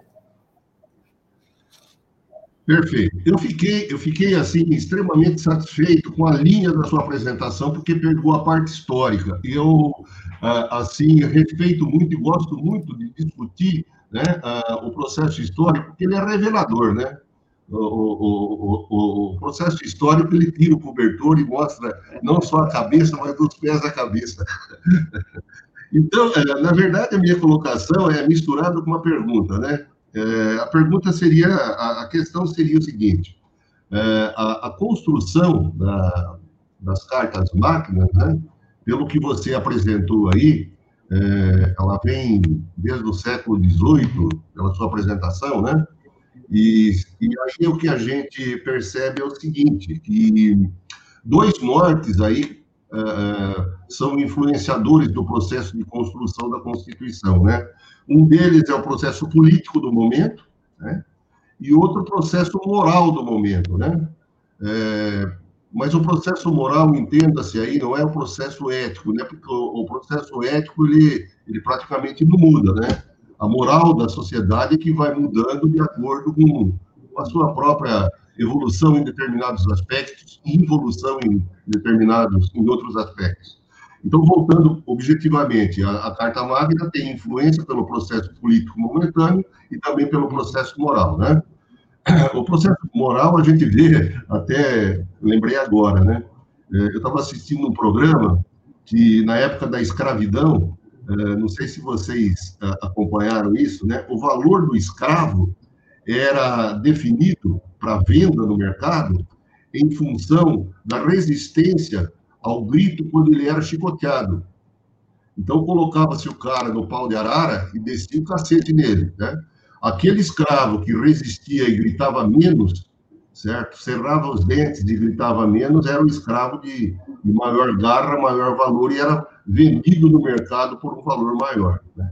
Então, para a gente analisar o contexto moral de lá de trás que a gente vê hoje, é, o contexto moral de respeito às pessoas, né? é, onde se prega a igualdade e, e, ainda tem que fazer, ainda a gente é muito devedor a esse processo é, não muito antigo, né, 200, 300 anos aí, que tinha é, esse grande, essa grande diferença e que essas cartas têm entre todas as questões colocadas, como nossa calcinha falou, né, também tem essa questão do ser humano que é uma aberração que aconteceu com a nossa sociedade. Mas voltando à questão da construção, né? É, a gente notou então que é, houve uma evolução. Agora essa evolução, né, é, em determinados pontos, a implementação dela não é natural, né? Ela também depende do poder político. né? Quando, quando, quando, você tem, por exemplo, é, um, um, um regime porventura, que venha um regime agora, é, como nós estamos, que é um regime, vamos dizer assim, é, que peca pela democracia e pega uma Constituição, é, assim, um pouco mais avançada, decorrente de um processo maturado é, e, assim, um processo construído, a gente vê que a implementação, né, o desenvolvimento dela, é, ele, ele não é obedecido por alguns setores, atualmente, sobretudo, pelo executivo. E o que nos garante a retenção um pouco da democracia são a, é a divisão dos poderes, né? A gente vê, por exemplo, a atuação do STF, STF é, com todas as críticas que as pessoas fazem, né? É, eles conseguem segurar um pouco o processo democrático em função de uma carta de valor, é, em função da existência dessa qualidade da Constituição. Senão nós estaríamos numa bancarrota ainda maior. Né? Então, a questão da construção é, depende de uma, de uma, questão política, a questão da implementação do poder político e a questão da vivência da sociedade depende é, da Constituição, mas também do poder político vigente na atualidade. Né?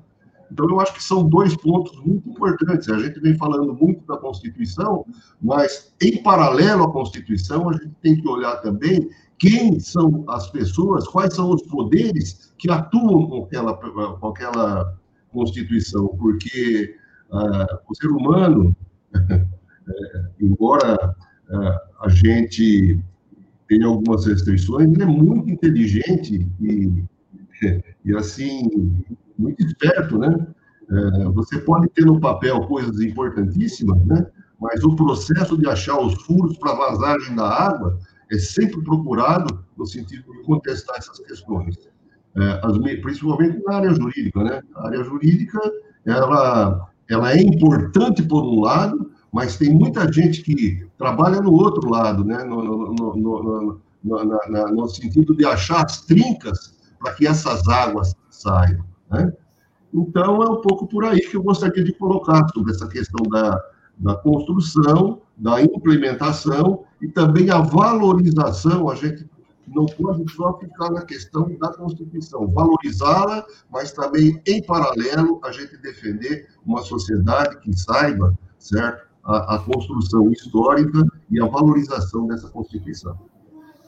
Roberto, acabei de fazer um brinde às suas palavras, você percebeu aqui, né? Foi isso que eu estava celebrando aqui, um brinde às suas palavras. Porque hoje é minha, gente. Fernanda, é. Entendeu? Eu estou em casa, eu estou quietinha no meu canto com a minha amiga aqui, participando dessa sociedade de cuecas pensadoras. E um vinhozinho. É, tá frio. Tá frio. Entre a gente. É que, tá é que de percebe que a gente funciona como figura é, ilustrativa e também de modelo, né? né? Viu, professor? Falando um pouco da, da, Usando um pouco aí as palavras do Alberto, chega até me dar um negócio quando ele fala né, dessas, dessas atitudes que, que tomávamos na época da escravidão e tudo mais. É, é importante a gente dizer, eu, eu acho, né? É importante a gente dizer que, primeiro, que a Constituição ela, ela se comporta mais como um, um organismo vivo, né? Então, a Constituição, a nossa pelo menos, né? Ela vai sendo, ela foi escrita e vai sendo ao longo do tempo reescrita, né? Sendo atualizada e modificada, porque as coisas não são as mesmas coisas que eram coisas há 20 anos atrás. Então, a, a, o mundo muda, as pessoas mudam, né? É, quem estava vivo não está mais, né? Quem não existia já nasceu. Então, é importante a gente dizer isso. E é importante também dizer, eu acho, que nós precisamos de ter bem claro em nossa mente qual é o modelo de sociedade ou qual é o modelo de Estado que queremos para nós. Se queremos um Estado ao qual nós pagamos e o Estado nos retorna o dinheiro em bens comuns, ou nós pagamos e o Estado garante que o mercado consiga nos explorar de uma maneira, seja lá qual for, porque hoje no Brasil acontece muito isso, né? A gente, infelizmente, a gente tem aí isenções de impostos, a, né, na, na desculpa de troca por emprego e, na verdade, aumenta o lucro das empresas e não troca por empregos e nem aumenta o salário dos funcionários e tudo mais. Então, é, a gente precisa de ter em mente isso. O que, que nós queremos? Nós queremos uma, um Estado que tenha deveres para com a população, nós queremos um Estado que tenha deveres para com o mercado, para com um lucro individual, ou nós queremos um Estado que tenha um compromisso, um comprometimento bélico apenas, né? ou focado em uma única área de atuação, ao qual a gente bota na mão do Estado. E a parte bélica, eu acho que é mais, mais, mais clara, porque não tem como é, o cidadão fazer algum é, algum investimento bélico ao ponto de, né, de formar pequenos exércitos. Até existe, mas não, não, é o comum na sociedade atual. Então a gente precisa ter isso em mente, porque o, o que aquele deputado, que eu volto lá no começo da nossa live, disse era isso: modificar a visão de Estado, a qual a gente para de exigir do Estado um retorno e passamos, olha, damos o dinheiro para o Estado e estamos disponíveis para mais. Então, eu dou o dinheiro, mas também estou disponível para dar minha vida, para poder né, é, não importunar o, o, o, Estado exigindo coisas que venham desse Estado. Então, acho que é importante, como sociedade, a gente ter isso em mente. E na hora de votar, votar pensando nisso, né? Porque Mas senão a gente pode. Desculpa, aqui está com um delayzinho, desculpa. Continua. Não, mas eu acho, eu acho que é isso. Resumindo, né, que eu não costumo resumir muito, mas resumindo, acho que seria isso. A gente tem que ter isso em mente. Porque a lei, ela muda, a Constituição é um conjunto de, de, de diretivas, mas também de, de leis praticamente, e ela é orgânica, ela vai ser mudada, não tem jeito, ela vai sendo atualizada, né? Então a gente só precisa de ter, ter tomar esse cuidado e não deixar que governos que possam aparecer como este, que estamos vivendo agora, proponham mudanças tão bruscas que façam com que a gente se arrependa e passe pelo que o Chile vem passando, né? 30 anos aí, 40 anos praticamente de final da ditadura deles. Eles fizeram algo que nós não fizemos, que foi punir os criminosos do regime militar. Eu acho que o Chile foi mais eficiente nisso. A gente deu, a gente deu anistia para os militares, a gente deu anistia os caras que tornaram. Mas a gente tem o trabalho da Comissão da Verdade, né, Anderson? Não pode desprezar isso é, daí. É, eu acho que foi pouco, tinha que ser mais. Uhum. É, a gente tem poucos nomes que foram punidos. Carlos Alberto Brilhante Ustra, que foi um dos grandes nomes o dessa O cara agora virou celebridade, né? Celebridade, né? Tá em todos os lugares pelos motivos errados. Mas, enfim, lá no Chile, eu acho que essa punição dos militares que, é, além de estar no regime ditatorial, foram além do que, do que, se, do que se aceita, foram mais punidos do que os daqui. A nossa, a nossa, o nosso momento de constituição, eu acho que a falha, eu vi alguém falando isso, não sei se transcrever as palavras, mas a falha foi: olha, vamos fazer o seguinte, vamos traz todo mundo aqui, vamos nos acertar. Olha, os militares, a gente vai né, dar um, uma condição boa para vocês, uma saída honrosa para vocês, né? E vamos fazer o que precisa ser feito, mas vamos deixar todo mundo apaziguado. Eu acho que faltou um pouco de, olha, que isso não se repita, é, esse, esse e esse serão punidos por, por passar do limite. Eu, eu só penso nisso. Mas, assim, a gente tem que ter em mente o que nós queremos como sociedade. E, e esse tipo de fala do deputado aí tem que tomar muito cuidado, porque se a gente ficar quieto, acaba não, mas passando. Você tá concluindo e o Gustavo nem terminou, calma. Não, não estou concluindo, estou só dando um ponto de vista. É muito interessante a, a ambas as colocações. É, é, um, é uma colocação que é, eu me lembrei de um, de um padre chamado Padre Sies. E ele, ele foi o que realizou a primeira Assembleia Constituinte do mundo ocidental na França, que antes, é bem na transição mesmo. E os burgueses é que, obviamente, estavam direcionando o movimento e o povo lendo Jean-Jacques Rousseau e os outros contratualistas, e lá ele dizia: o poder emana do povo. E isso é a nossa Constituição também: o poder emana do povo. E os franceses da época, o poder emana do povo, o poder emana do povo. E eu imagino, eu costumo brincar com os, burgueses botando a mão na cabeça e falando assim: Meu Deus do céu, eu não. O que, que eu fiz? O que, que eu fiz? Não pode ser. E o padre Manuel, o Joseph C.S., vem e fala assim: Calma, o povo não são vocês. Quem vocês pensam que são para ignorar os seus pais, avós e bisavós? Quem vocês pensam que são para ignorar os seus filhos, netos e bisnetos ainda não nascidos? Vocês são o povo, sim, mas não sozinhos são o povo. O povo é a nação francesa. O povo são os franceses de ontem, de hoje e do amanhã. Então, com isso, ele sedimenta dizendo: tá bom, se é o poder emana do povo, então, se o povo se reunir e resolver amanhã fazer uma constituição para tornar as mulheres uma subcategoria de cidadão, pode fazer isso?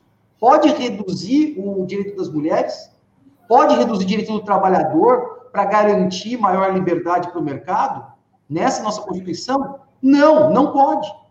Esse é um problema. Nós somos um Estado social de direito e não somos mais Estado liberal, sabe por quê? Porque os estados que ficaram como liberais eles mantiveram o quê? Um existencialismo mínimo do Estado, gerando cada vez mais uma, um abismo, o quê? Em distância social. Eu costumo brincar, né? Ou oh, encontrei fulano de tal, falar, ah, que bom, nossa, ai, que mundo pequeno, né? Não, não, o mundo é bem grande. A renda é que é mal distribuída. Então, é, quando você analisa direito trabalhista, por exemplo, pode dizer, os chilenos têm 45 horas de trabalho semanal. Brasileiros, 44, uma hora a menos. Mas eles não têm 13 terceiro, eles não têm garantia de saúde e segurança do trabalhador. Não, então, quer dizer, é, estamos falando do que aqui? De uma modificação da Constituição, de uma nova Constituição para reduzir direito social? Isso não pode. E olha, olha só, o Covid veio e exigiu do STF que é, ajustasse aquelas medidas trabalhistas. E o Lewandowski, que, é, que era o relator do processo, falou o quê? É, a MP e a Constituição exigem a convalidação do sindicato do acordo de redução ou suspensão de contrato. Só que a realidade dos sindicatos no Brasil é complicadíssima. Cada região é de um jeito, e é, aí tem que ir para a federação. E se os empresários dependessem de obter a convalidação, ninguém faria medida trabalhista e nós teríamos um índice maior do que os 14,4% de desemprego que batemos agora. Muito maior.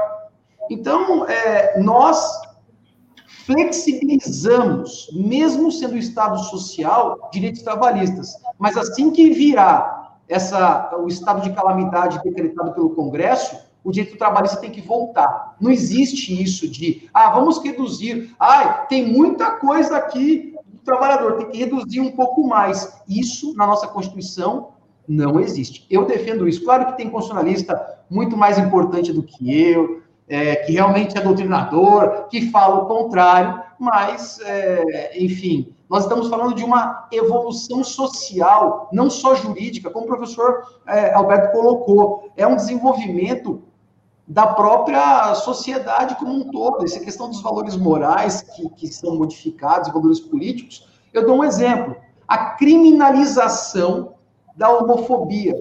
Ela não aconteceu por lei, não deveria ser o Congresso aprovando um projeto que criminaliza o crime de homofobia, a homofobia? Sim, mas não foi feito. Por quê? Porque lá no Congresso nós temos muitas bancadas religiosas que impediriam tal situação. Só que estão matando gente porque eles são gays. E agora? Bom, agora, ação direta de inconstitucionalidade por omissão que é a ADO número 26, que criminalizou a homofobia. Então, veja, o STF teve que utilizar a lei do racismo para, criminalizar e conter uma o quê? Uma consequência social. Então, é, é, é a nossa Constituição ela já foi colocada em prova, já falhamos, já erramos com ela, já acertamos, e ela continua firme e forte. Como eu disse, não concordo que o problema seja a Constituição. O problema é a aplicação do direito. Esse lance de que, ah, é, e se o povo escolher? Bom, é, o povo não é só, o povo não é constituído somente de nós, e sim dos brasileiros que antecederam a nós também, e os brasileiros do futuro. Então, é, se a gente resolve uma coisa muito pontual, fatalmente criaremos problemas para o futuro. Ah, eu quero, hoje eu vou encher a cara de chocolate e cerveja e eu quero emagrecer. Ah, não, eu, eu, tenho que ver se eu quero ser um cara mais, né, é, uma pessoa idosa mais saudável, ou eu vou gastar esse negócio agora. É justamente isso. Quanto mais específico você é para resolver o problema, é, pode ser que você tenha trazido aí complicações. Então, na minha percepção, Constituição liberal no Brasil não, não daria. Senão, nós poderíamos então falar, aí, Fernanda, de reduzir o direito das mulheres. Vamos reduzir? Mulher como subcategoria? Posso? Nova Constituição, liberal. É questão de gosto. Na minha percepção, não. Se nós já alcançamos um avanço social e jurídico, isso tem que ser daqui para frente, não um retrocesso. Não faz sentido andar para trás, né, professor? É, a gente tem aí todo o conhecimento da nossa história, a gente sabe o que, que já deu, o que, o que, não dá certo. A gente não sabe uma coisa nova, né? Vamos tentar algo novo. Mas repetir o que já deu errado no passado não me parece muito, muito prudente nem muito inteligente. Né? É... Pode falar, Fernanda. Obrigada. Eu queria fazer umas perguntas aqui, assim, só para interagir um pouco com o professor. A gente já está com uma hora e 20, né? É, de, de programa. É, a gente não está controlando o tempo, não, tá, professor? Fica tranquilo, assim, da, da minha parte, É que assim, eu quero muito interagir com você e tô aqui ansiosa. Eu sou uma mulher ansiosa, graças a Deus, senão não seria mulher. É uma característica feminina a ansiedade, né? É, mas assim, eu acho que uma coisa que é importante, que eu gostaria de, de te perguntar, né?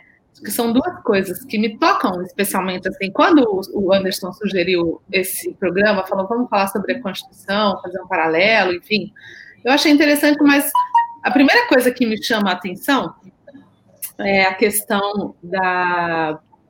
Desculpa, deixa eu desligar meu celular aqui, que ele está fazendo barulho. Então, primeira questão que eu acho que é uma questão assim bem importante. Uh, primeiro, a, a, a pouca idade da nossa Constituição e a pouca idade da nossa sociedade. Porque, assim, eu estou na Irlanda, é, é uma sociedade. E hoje mesmo a gente estava indo. Eu acabei de. Hoje a gente está celebrando Halloween, já falei isso, fui fazer uma compra com uma amiga. E eu falei para ela, desse lado do plano, falei para uma amiga minha que está aqui, que ela não está querendo se juntar na conversa, mas tudo bem, a gente está interagindo e acompanhando o diálogo, que a aula que a gente acabou de ter, uma aula de Constituição maravilhosa. Obrigada, professor Gustavo. Mas assim, nesse lado do planeta, desse lado do, do planeta, para mim, primeiro, assim, parece que o povo é mais desenvolvido. Isso não é uma questão, e essa não é uma colocação é, pejorativa, preconceituosa, não é uma questão assim que eu falo, olha, eles são melhores, eles são melhores. Não existe melhor e pior, existe diferente.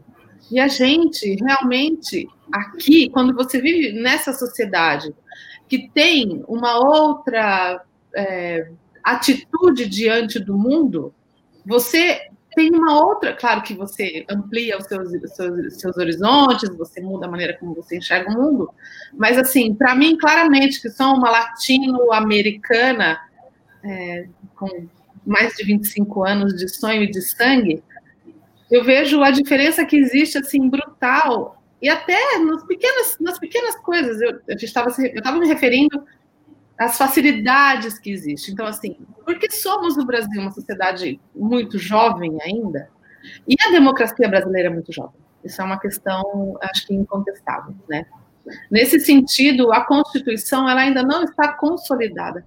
Eu acabei de ler agora, antes de ontem, terminei a leitura do Casagrande Senzal, que é um livro, acho que fundamental para entender a sociedade brasileira, é, para entender o que acontece no nosso país, por que, é que a gente chegou onde a gente está, e várias influências que a gente recebeu é, da sociedade europeia dita né, é, civilizada, porque não, não e, e, eu, eu, vejo agora, vivendo aqui, depois de ler Casagrande Senzala, mudou um pouco a minha visão, porque eu acho que a gente, na verdade, assim, em alguns aspectos a gente ainda não está próximo dessa sociedade onde eu estou nesse momento, mas a gente é muito mais avançado do que eles.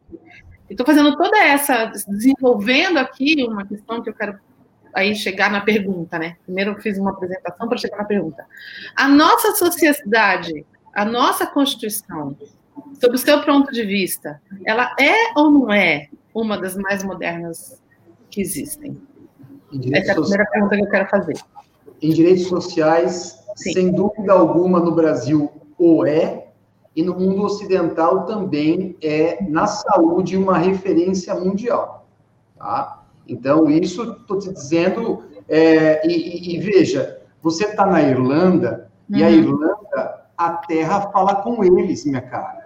Muito! A, a terra fala com eles. Ou seja, o direito brota da experiência e da tradição oral, onde não há nenhum registro para depois chegar em um direito que eles vão considerar direitos imemoriais. É que tem toda uma questão também com os ingleses, da dominação inglesa, mas se você for analisar é, o mundo ocidental, o mundo ocidental de modo geral, ele foi influenciado pela Inglaterra, pela França e Estados Unidos da América com o federalismo. Esses três, essas três, esses três pilares, eles é, regulam basicamente todos os direitos. Eu posso citar, por exemplo, a gente tem aqui o Tribunal do Júri, né, é, para homicídio, infanticídio, aborto e instigação ao suicídio, só isso, júri. Vá até um tribunal na Irlanda para verificar como é que funcionam os julgamentos do Poder Judiciário. Você vai assistir que tem algo mais parecido com o que você tem na Inglaterra, né, nos Estados Unidos, onde o advogado levanta, apresenta debates. O próprio curso de direito aí é desenvolvido de forma diferente do que aqui. Porque o direito é diferente. O direito é construído de uma maneira diferente. E o chão deles fala. Agora, nós no Brasil somos o quê? Somos descendentes de europeus. A Europa nunca é, quis uma união da América Latina. Toda a linha férrea da América Latina foi construída pelos ingleses com bitolas diferentes. Para brasileiro foi com uma bitola, para argentino contra bitola, para evitar que nós nos conectássemos. Mas no frigir dos ovos, nós somos europeus invadindo um terreno americano sem muita cultura. Dificilmente a gente vai conseguir desenvolver uma questão de identidade cultural, porque o próprio sistema colonialista, mesmo no seu final, ele não acabou. Quando os negros passaram a ficar livres no Brasil, não acabou a escravidão. Como assim não acabou, Gustavo? A lei Saraiva, que estabeleceu o título eleitoral que nós usamos até hoje, ela afirmou: todos podem votar, inclusive negros, mas tem que ser alfabetizado. Ah, é? Que negro que é alfabetizado depois da abolição? Nenhum, né? Então, com a máscara da democracia, nós encontramos a morte autoritária. E esse tem sido o maior problema. Agora, a nossa Constituição, ela é muito e muito avançada. Na saúde, em especial, ela é algo a ser copiado aí, tá? Posso te dizer uma coisa, te contar uma coisa talvez você não saiba. Diga lá. Tô, tô só replicando o testemunho que recebi de uma brasileira com 20 anos de experiência na Irlanda, com 20 anos de, enfim. O judiciário irlandês é absolutamente corrupto. O quê? Corrupto. Ah, sim, sim. Bom. Extremamente corrupto. Até por causa dessa sólida conexão que existe, assim, com é, a tradição oral. Certo? Então, assim, isso é, diz, por exemplo, no ponto de vista de uma sociedade avançada, inclusiva, que, que você imagina, nossa, estou num país de primeiro mundo, aqui todos estão em direito, todos estão em direito de igualdade. Hashtag SQN, só que não, não estão. Então, assim, até por isso que você acabou de falar, essa coisa da tradição oral, o judiciário aqui é extremamente corrupto. E uhum. ele prejudica e acaba é, injustiçando aqueles que não são da terra. Exatamente por isso que você acabou de falar. Porque ela está sendo vítima, essa pessoa, né, que eu tive contato essa semana, ela está sendo vítima de uma injustiça absurda, do judiciário é, irlandês. Por quê? Só porque ela não tem nenhuma conexão com a terra. Porque uhum. ela é estrangeira. Então, assim, sobre esse aspecto, eles são muito mais evoluídos do que nós, porque até onde eu, eu sei no Brasil, é, não existe essa diferença. Todos são iguais perante a lei. Ponto final. Não é isso, professor Gustavo?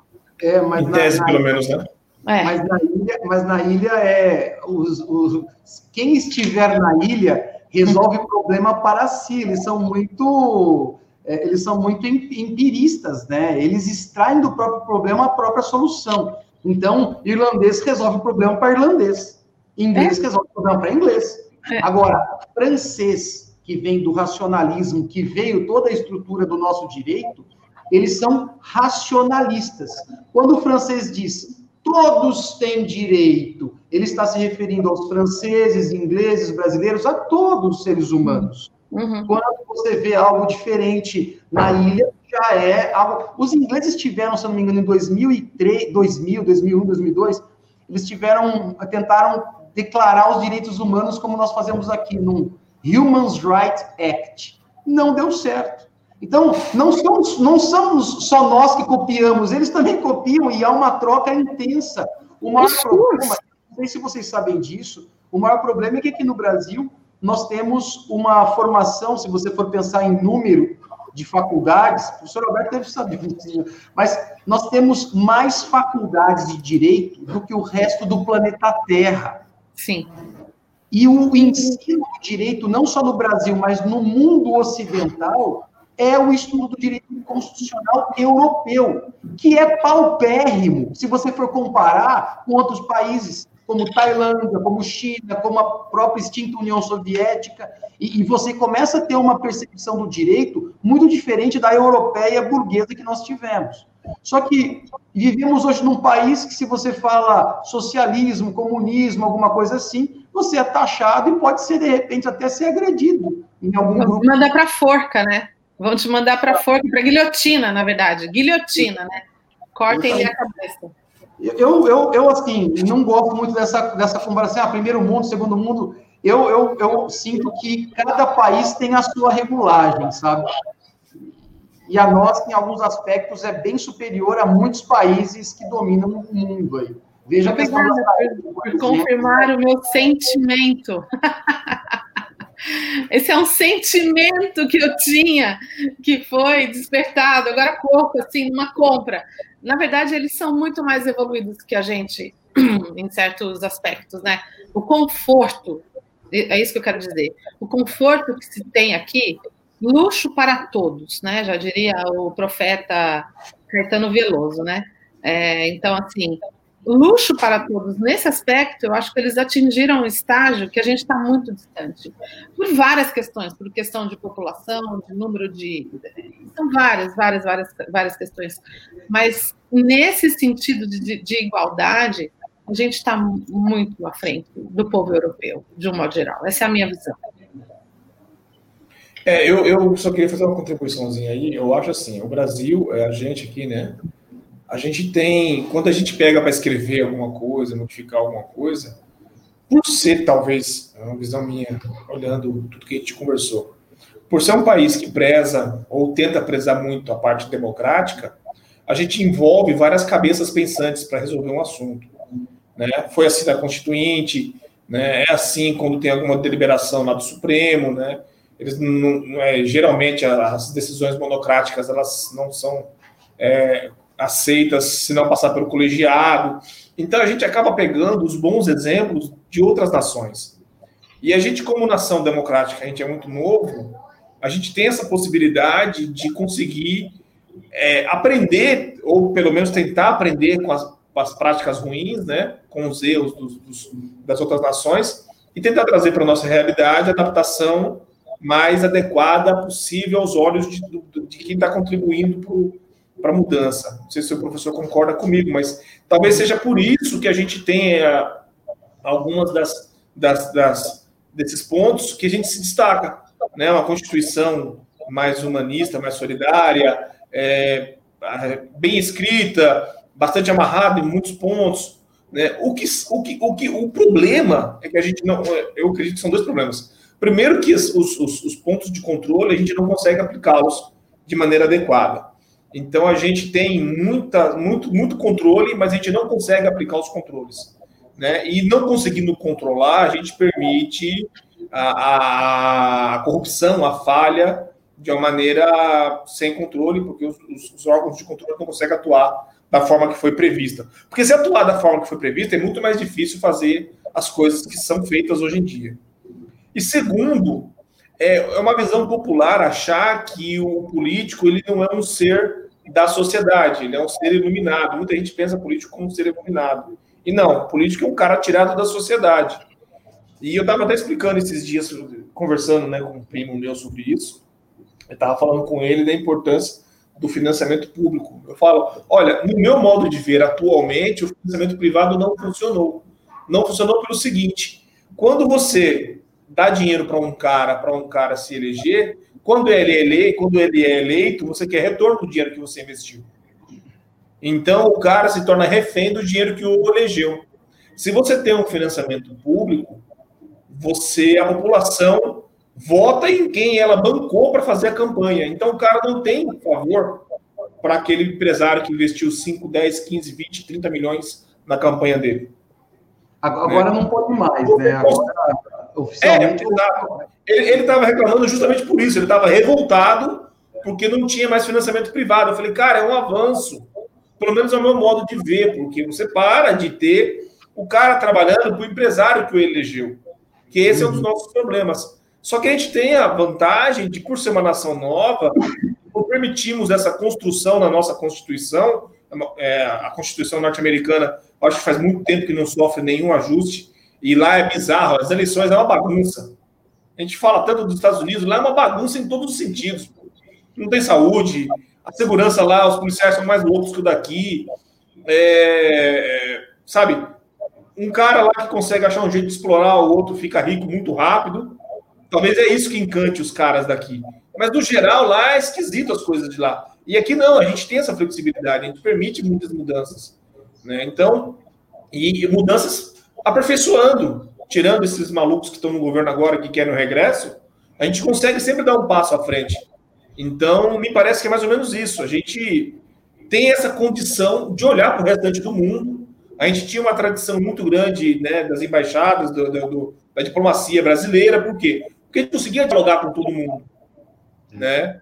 Os governos passados conseguiam dialogar com, com o mundo islâmico e com. Recorte, né, meu bem? Vamos pôr aí um um parênteses, Sim, né? Porque... a gente conseguia dialogar, né? A gente conseguia é. dialogar. E a gente... Durante um período breve, que durou 13 anos, para ser mais. Não, mas a, a tradição de Rio Branco, por exemplo, que o pessoal usa muito, né? Da, da, ela é um pouco mais longa disso, né? O Brasil ele tem uma.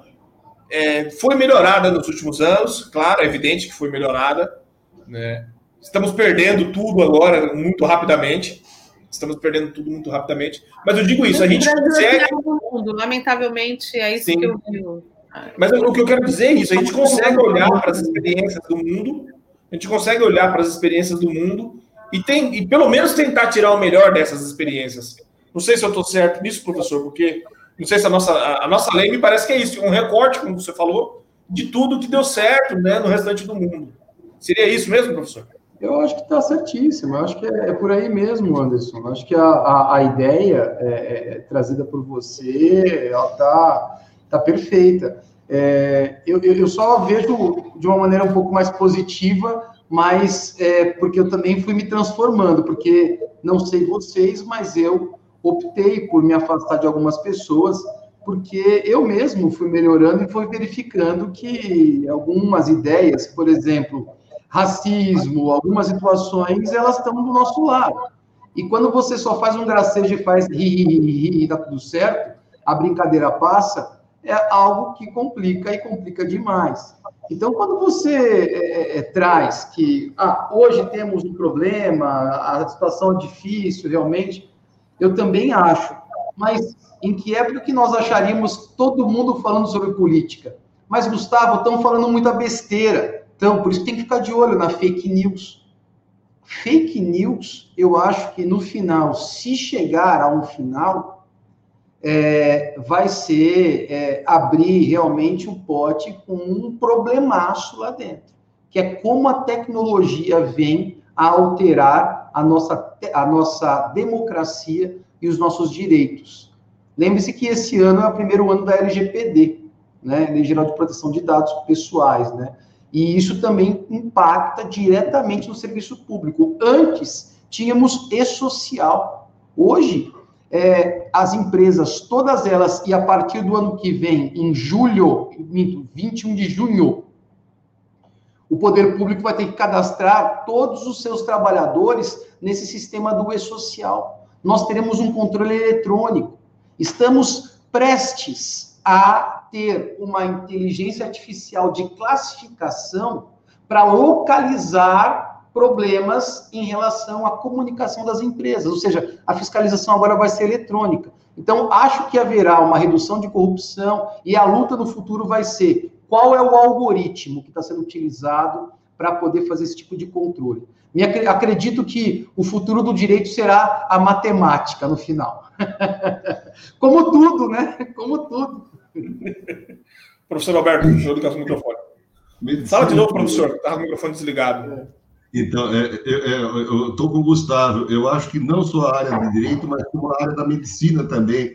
Atualmente, você já vê nos Estados Unidos alguns algoritmos que dão a precisão de um diagnóstico bem melhor do que os médicos. Certo? Os algorit... Existem algoritmos que fazem algoritmos.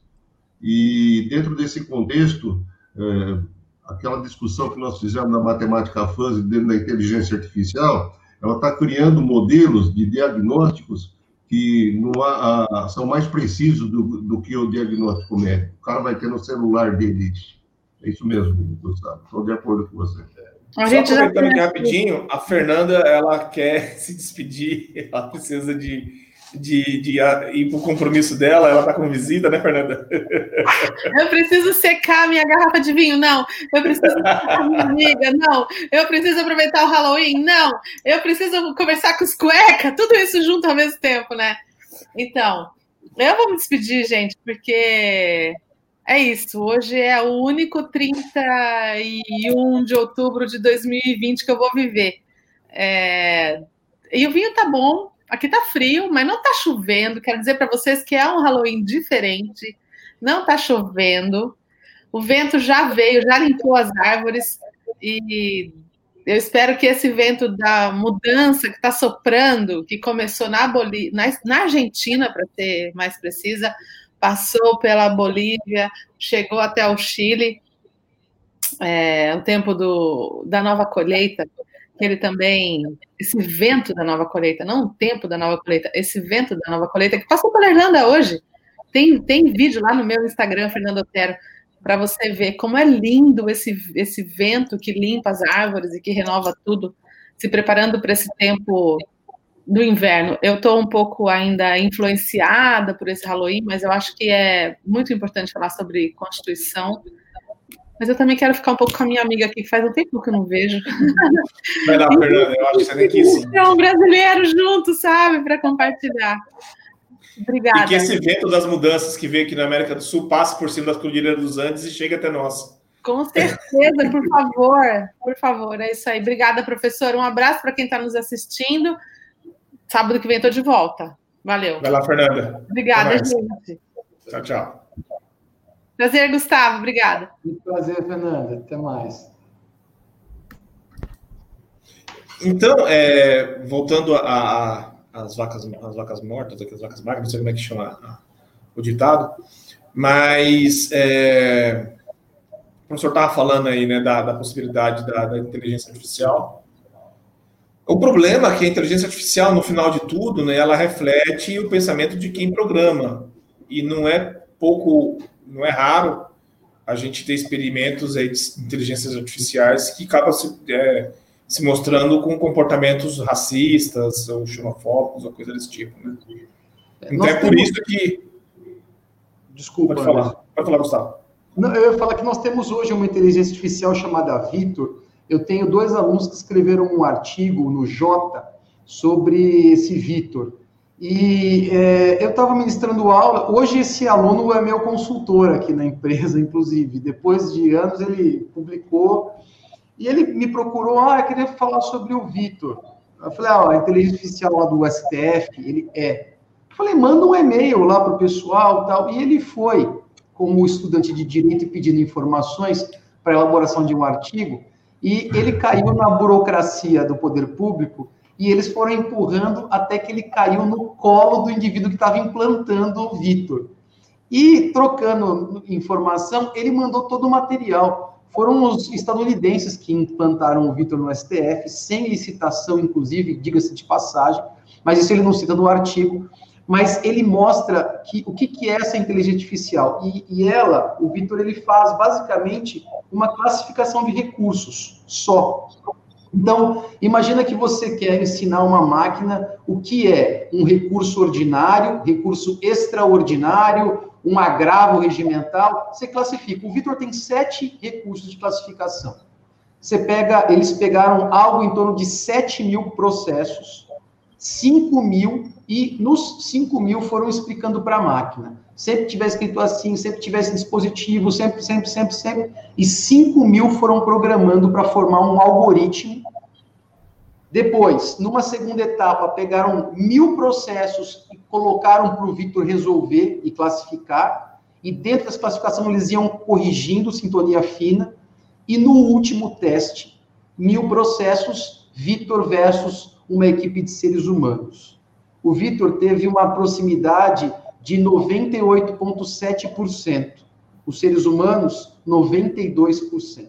Então, ele passou a selecionar. Então, essa é uma inteligência artificial que, para a justiça, ela é muito útil. Agora, obviamente que análise de direito, só ser humano pode julgar ser humano. Esse é um princípio fundamental humano. Então, uma máquina não poderia julgar um ser humano. Pela nossa regra, isso como mundo ocidental, planetário, praticamente, não, não dá. Uma máquina não pode julgar um ser humano. Só um ser humano é que tem esse, esse poder. É, eu falo isso porque já teve casos de inteligência artificial, né? Boa parte delas são desenvolvidas realmente lá fora, de da máquina ter comportamentos racistas. Teve uma inteligência artificial, eu não votei, porque a gente não estava nem se preparando para esse assunto, mas teve um caso de uma inteligência artificial que, de, que chegou à conclusão de que a cor da pele influenciava na criminalidade. Uhum. A gente sabe que isso não é um fato. Saboneteira, saboneteira de colocar a mão embaixo, quantidade de sabonete, estava programado mão negra menos sabão. Mas a tecnologia, Anderson, ela vem no sentido, não é a tecnologia que ela é determinante, é a forma que você usa a tecnologia. Você pode ter inteligência artificial, é, assim como, por exemplo, toda a teoria desenvolvida pelo Einstein, né, é a questão do átomo e tal, você pode fazer desde a bomba atômica como gerar luz. Né? Então, uh, existe o processo. Agora, cabe ao homem, aí entra de novo eu com aquele discurso, né? a educação, né? Cabe a educação da população, que isso, nem a inteligência artificial, ela pode colaborar, mas ela não substitui o homem.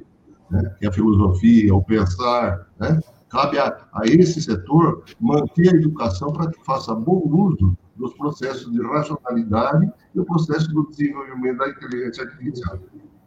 Professor, mudando de pato para ganso e tentando voltar um pouco para a gente estava conversando sobre o direito propriamente dito e sobre a nossa Constituição, uh, você acha, seu senhor, não sei, vou chamar de você, porque eu, Me chama de Gustavo que eu gosto. Gustavo, problema. isso é.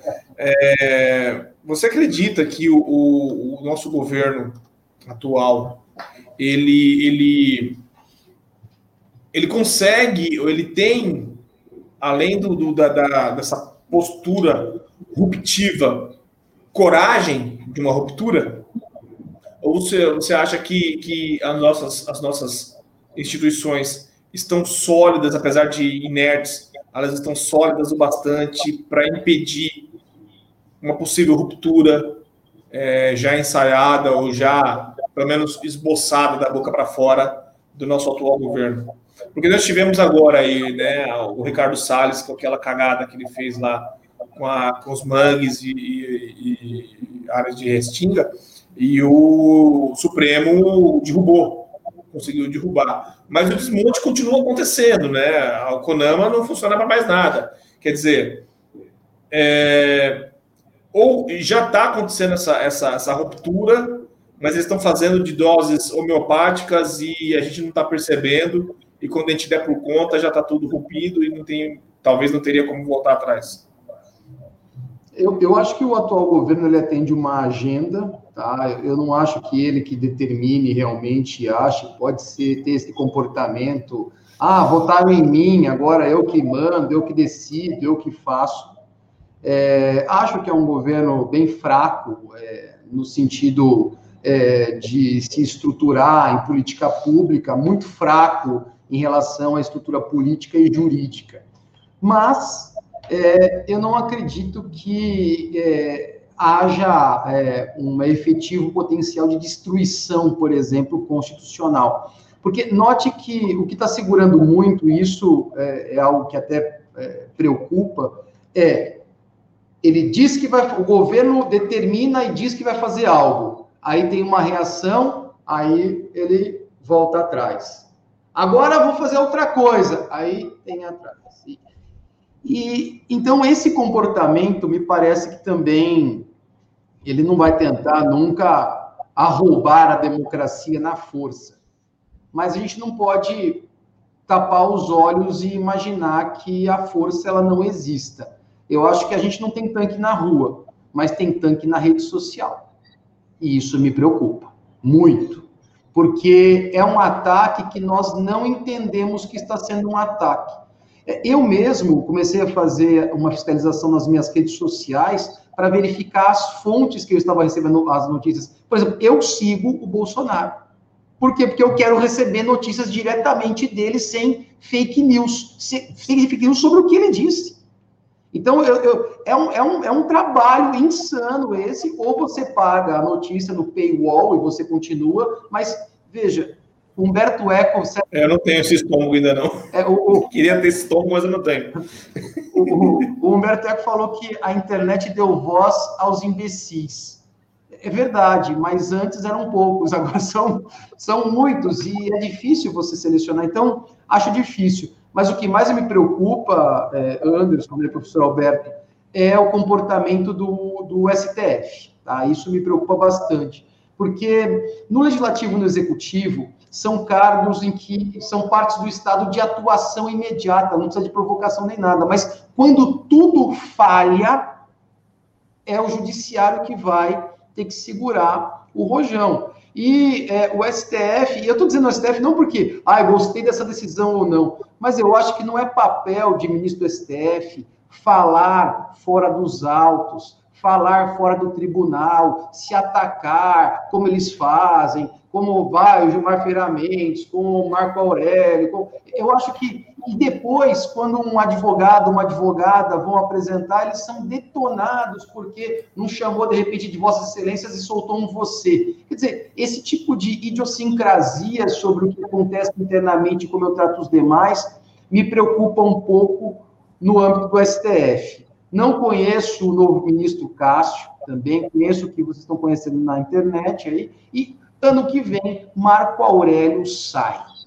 E Bolsonaro parece que já prometeu um cargo a um ministro terrivelmente evangélico, tal, e eu vejo isso com muita preocupação também. Então, assim, no executivo no legislativo, você pode fazer o que for. Eles ficam muito tempo lá, né? Esse é o problema, né? Hã? Eles ficam muito tempo lá, né? Esse é o problema, né?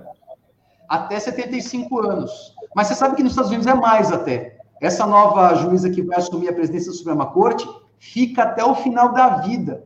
Tem juíza da Suprema Corte norte-americana com 90 e poucos anos, não está lúcido e votando ainda, e é um problemão. Aqui fez 75 anos, está fora. Mas nós não temos controle. Quer dizer, o único controle que nós teríamos seria o impeachment.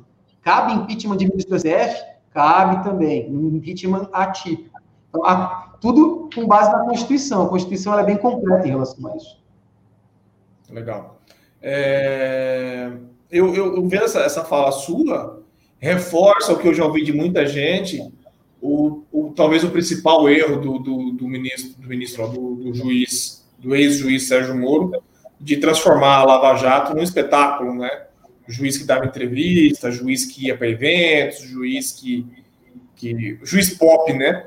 Pelo que eu, eu, eu já, já vi de pessoas falando da área do direito, o juiz ele deve ser uma figura é, não só neutra, como invisível no, nos meios populares, digamos assim, no meio, no meio público, né? no meio, sei lá, social, socialite, né? O juiz não, não, não deve ou não deveria, pelo menos, ficar dando entrevista, ficar dando pareceres fora do tribunal, ficar dando o achismo dele, né, indo para receber prêmios, dando palestras. Seria essa a postura de um juiz? O juiz ele tem que ser um cara isolado, entre aspas, do mundo do mundo do mundo pop? Ou, ou tô errado e quem fala isso está com dor de cotovelo, professor? Eu acho que tem algumas gradações para falar algo a esse respeito, né? Quando a gente fala que, ah, então ele tem que ser um indivíduo que ele se afasta completamente ou um indivíduo integrado. Eu vou, vou te contar uma coisa. No passado, é, falavam assim: se você tem tatuagem, você não passa no concurso para magistratura, coisa que o vale. Ou faziam perguntas para as candidatas mulheres: ah, quando você sai para a praia, você usa biquíni ou maiô? E, e isso gerava toda uma discussão entre as mulheres. Nossa, que pergunta mais idiota, por que, que isso era feito? Bom, eu, eu pergunto a vocês: imagina uma juíza recém-formada, com três anos, está com uns 27 anos de idade, vai numa cidade interior, vai até o clube social e usa fio dental. Tudo bem? Tudo bem, é liberdade dela e tudo mais, mas ela ocupa um cargo que exige um certo controle social. Veja, a gente está falando que o direito é violência, e é mesmo, é violência simbólica. Eu tive um cliente, sabe aquele programa do Datena? Ele estava, eu estava trabalhando em Campinas ainda, na Facamp, e uma colega, ah, Gustavo, tal jornal na casa do fulano de tal, que era um senhor que tinha um filho é, autista e ele praticava heteroagressão e autoagressão, ele tinha arrancado o próprio olho. E o pai amarrava ele na cama para evitar que ele se machucasse. O jornal foi lá, viu o menino acorrentado na cama, aquela coisa toda, e nós tentamos o tratamento para ele. Muito bom. Perdemos em primeira instância, fomos para o tribunal, e no tribunal ele já estava no limite. São seres humanos que estão vivendo uma vida bem difícil. E ele diz assim: doutor, se nós perdemos, eu vou dar porrada. Eu vou pular lá, pode preparar o HC que eu vou. Eu não, que isso, senhor? Que isso? Imagina, tal. Tomou um cafezinho, ó, tomou, entramos no tribunal, ele assistiu, e eu não sei se vocês já acompanharam o julgamento no tribunal, dura assim, 40 segundos, porque os votos já estão prontos. Então, sigo, sigo, sigo. Aí ele olhou para mim e disse: E aí, ganhamos ou perdemos? Eu falei: Olha, não deu, mas tem um recurso ainda, viramos só depois. Ele: Ah, tá bom. E levantou. Lá fora eu perguntei, por que que você, não que eu quisesse que você desse porrada, né, mas por que que você não atacou as pessoas? Não, não, doutor, quando eu cheguei aqui eu vi que a coisa era séria mesmo. E podia ser séria mesmo, tem desembargadores seríssimos que trabalham de dia fora, à noite. Agora, tem outras situações que não, mas a violência simbólica já estava instaurada, porque todo mundo usa aquela capa de Batman, não é? A toga, a beca, é, usa também um linguajar, um juridiquês, Abra uma lei que é para o povo, qualquer um do povo lê a lei? Não. Ah, então alguma coisa está errada aí. Só que se você começa a pensar assim, você começa a pensar como Eugene Pachucanes, que é um jurista soviético. E vai você citar soviético hoje no Brasil de hoje. Então, assim, como eu disse lá atrás, o direito constitucional ele é ensinado de maneira muito pobre, muito pobre em relação ao que a gente pode fazer com o direito público. Mas, sem dúvida alguma, eu acho que a, a consistência do, da nossa história de 88 até hoje não será destruída pelo atual governo e por nenhum outro governo. Né? Eu acho que essa questão faz parte, sim, da nossa história e tem um ponto bom. Nós começamos a falar de política, não é mais futebol e novela. Isso é excelente. Toda democracia tem que começar por aí. E nós erramos mesmo, como crianças, com uma coisa nova. Mas logo à frente, eu acho que não muito pouco tempo e com tecnologia, eu acredito muito nisso, sabe? Maturidade e tecnologia bem equilibrada para uma sociedade que a gente sonha e que a gente quer. Né? É, eu tenho só uma, uma, mais uma observação, Alberto, e eu deixo você falar um pouquinho, eu, eu fico monopolizando as pessoas, desculpa.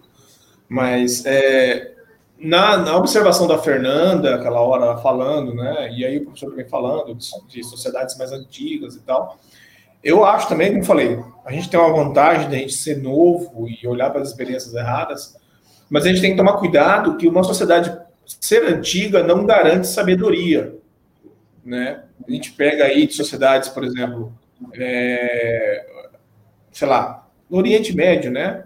O Oriente Médio como um todo, ela é muito mais antiga do que as sociedades ocidentais. E nem por isso os países mais antigos lá do Oriente Médio estão numa situação de plena democracia, muito pelo contrário. Que é o perigo que a gente vem correndo hoje com um avanço neopentecostal e, e, e, e religioso dentro das casas legislativas. Né? O cara ser eleito por ele ser evangélico, por ele ser católico, por ele ser seja isso ou aquilo. Né? Não é isso, não deveria de ser esse o mérito, e lá não deveria de ser o local para se discutir isso. A não ser que o direito ao culto estivesse sendo violado. Caso contrário, na minha modo de ver, esses assuntos não caberiam dentro das casas legislativas e, e, e judiciárias. Então a gente tem que tomar cuidado, porque você pega aí a história lá do, é, o país do Saddam Hussein, meu Deus, está na ponta da língua. É... O Iraque? O Iraque. É, eu estava lendo, posso estar enganado, mas a escrita, existe historiadores que dizem que a escrita surgiu lá, naquela região onde hoje é o Iraque. Uhum. Imagine, é uma civilização antiguíssima, com história muita história. No entanto, o fundamentalismo religioso colocaram, ele, colocaram eles, retrocederam eles, sei lá, 3, 4 mil anos. Né? E a gente vê a loucura é, fundamentalista religiosa decapitando pessoas, né? matando pessoas porque você eh, brincou com a fé ou brincou com a religiosidade de uma determinada pessoa. E eu fico pensando, se o Deus que eu acredito precisa que eu mate em nome dele para defendê-lo, então ele não é um Deus, ele é nada, porque se ele é um Deus, ele não precisa da minha defesa, né? Ele fará o que precisa ser feito ou nessa ou no outro plano, com aqueles que desagradaram a postura dele, se é que ele é um Deus vingador. Mas enfim, é, a minha preocupação maior é essa, né? Porque cada vez mais é, você tem pessoas que estão lá para defender a sua visão de fé é, baseada naquilo que ela pode ter ou ganhar, e menos na visão do direito, né? Do direito individual, do direito coletivo, do direito institucional. Então, essa é a minha preocupação. Mesmo a nossa Constituição tendo todas essas amarras e esses controles, a gente pode retroceder muito se a gente deixar que isso avance do jeito que vem avançando. E a gente está deixando cada vez mais. Não sei se o professor concorda com isso, mas o Alberto também, mas é o que eu, é o que eu sinto vendo a situação. Eu acho que você tem absoluta razão, mas é, eu gostaria de fazer, porque, na verdade, a Terra ela, ela tem uma diversidade muito grande. Né? Você tem, é, é, eu até iria, iria colocar o seguinte: a, a, nossa sociedade, se você for pegar a linha do tempo, é, os guarda-reios da nossa sociedade na época do Império Romano, praticamente, os nossos guarda-reios de limites não existiam naquela época. Você tinha os palácios construídos numa escravidão e a escravidão era generalizada, não era pela cor, certo? Então, esses, o guarda-reio daquela época era uma coisa incrível, né? Você assistia os filmes daquela, daquela, daquela geração, você via, via o que os romanos fez a, sobre a questão dos hebreus, dos judeus, é uma coisa incrível.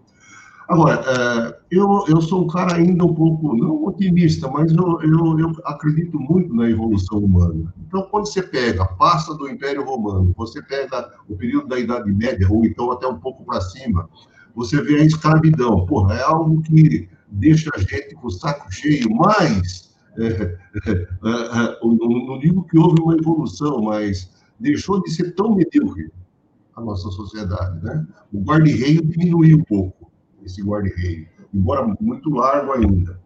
Uh, e voltando, associando esse procedimento com a questão da, da, da, Constituição, eu acho que a Constituição ela tem um dos papéis importantes que é diminuir essa distância dos guarda-reios, certo? Uh, e o que, que significa diminuir essa distância do guarda-reio? É praticamente a gente achar uma direção certo? Uma direção coletiva, é, aonde ela não seja é, é, feita através das armas, das guerras, do, da corrente, mas através das cartas discutidas democraticamente e esses guarda-reios indicando uma direção para a gente, tá certo? É, então, nesse contexto, eu vejo a sociedade mais ou menos como um pêndulo, né? Ela está de um lado, daqui a pouco ela vem e bate do outro lado, né? É, é, é, aquilo que o Gustavo falou no início da, da, da, fala dele, que a coisa não é feita de uma forma límpida, mas vai, vai ajustando devagarinho. E esse pêndulo, ele vai girando e buscando, né? É, uma, uma, situação centralizada, um guarda-reio centralizado. Embora o, o pêndulo ainda é meio orientado, né? a sociedade, de quando ela vai lá para cima, volta, mas a tendência é buscar o centro. Então, eu vejo uh, as constituições, embora com todos esses problemas que, que existem, uh, ainda como algo essencial, não só para o Brasil, mas para a humanidade. Né? E eu acredito que uh, a educação, sobretudo, né? educação e a ciência, por que, que eu falo educação e a ciência?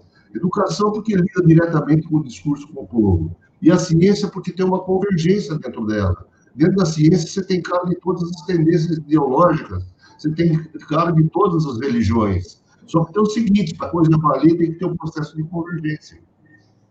Certo? Então, é, eu penso que a ciência e a educação aliada à questão da Constituição, bem debatida, bem discutida, são direções que vão dando uh, um sentido para a nossa direção enquanto sociedade. E eu termino essa fala também, porque eu não sei, Gustavo, como é que está na questão do horário. Está uma delícia, né? A conversa. Ah, nossa! Ele está, eu não, não, sei o limite do tempo dele, né? Hoje é sábado também. É, por mim, eu fico até altas horas, mas a gente tem que olhar também o nosso convidado, que, que tem a sua. E está um friozinho gostoso, né? Não está muito quente, está bacana hoje.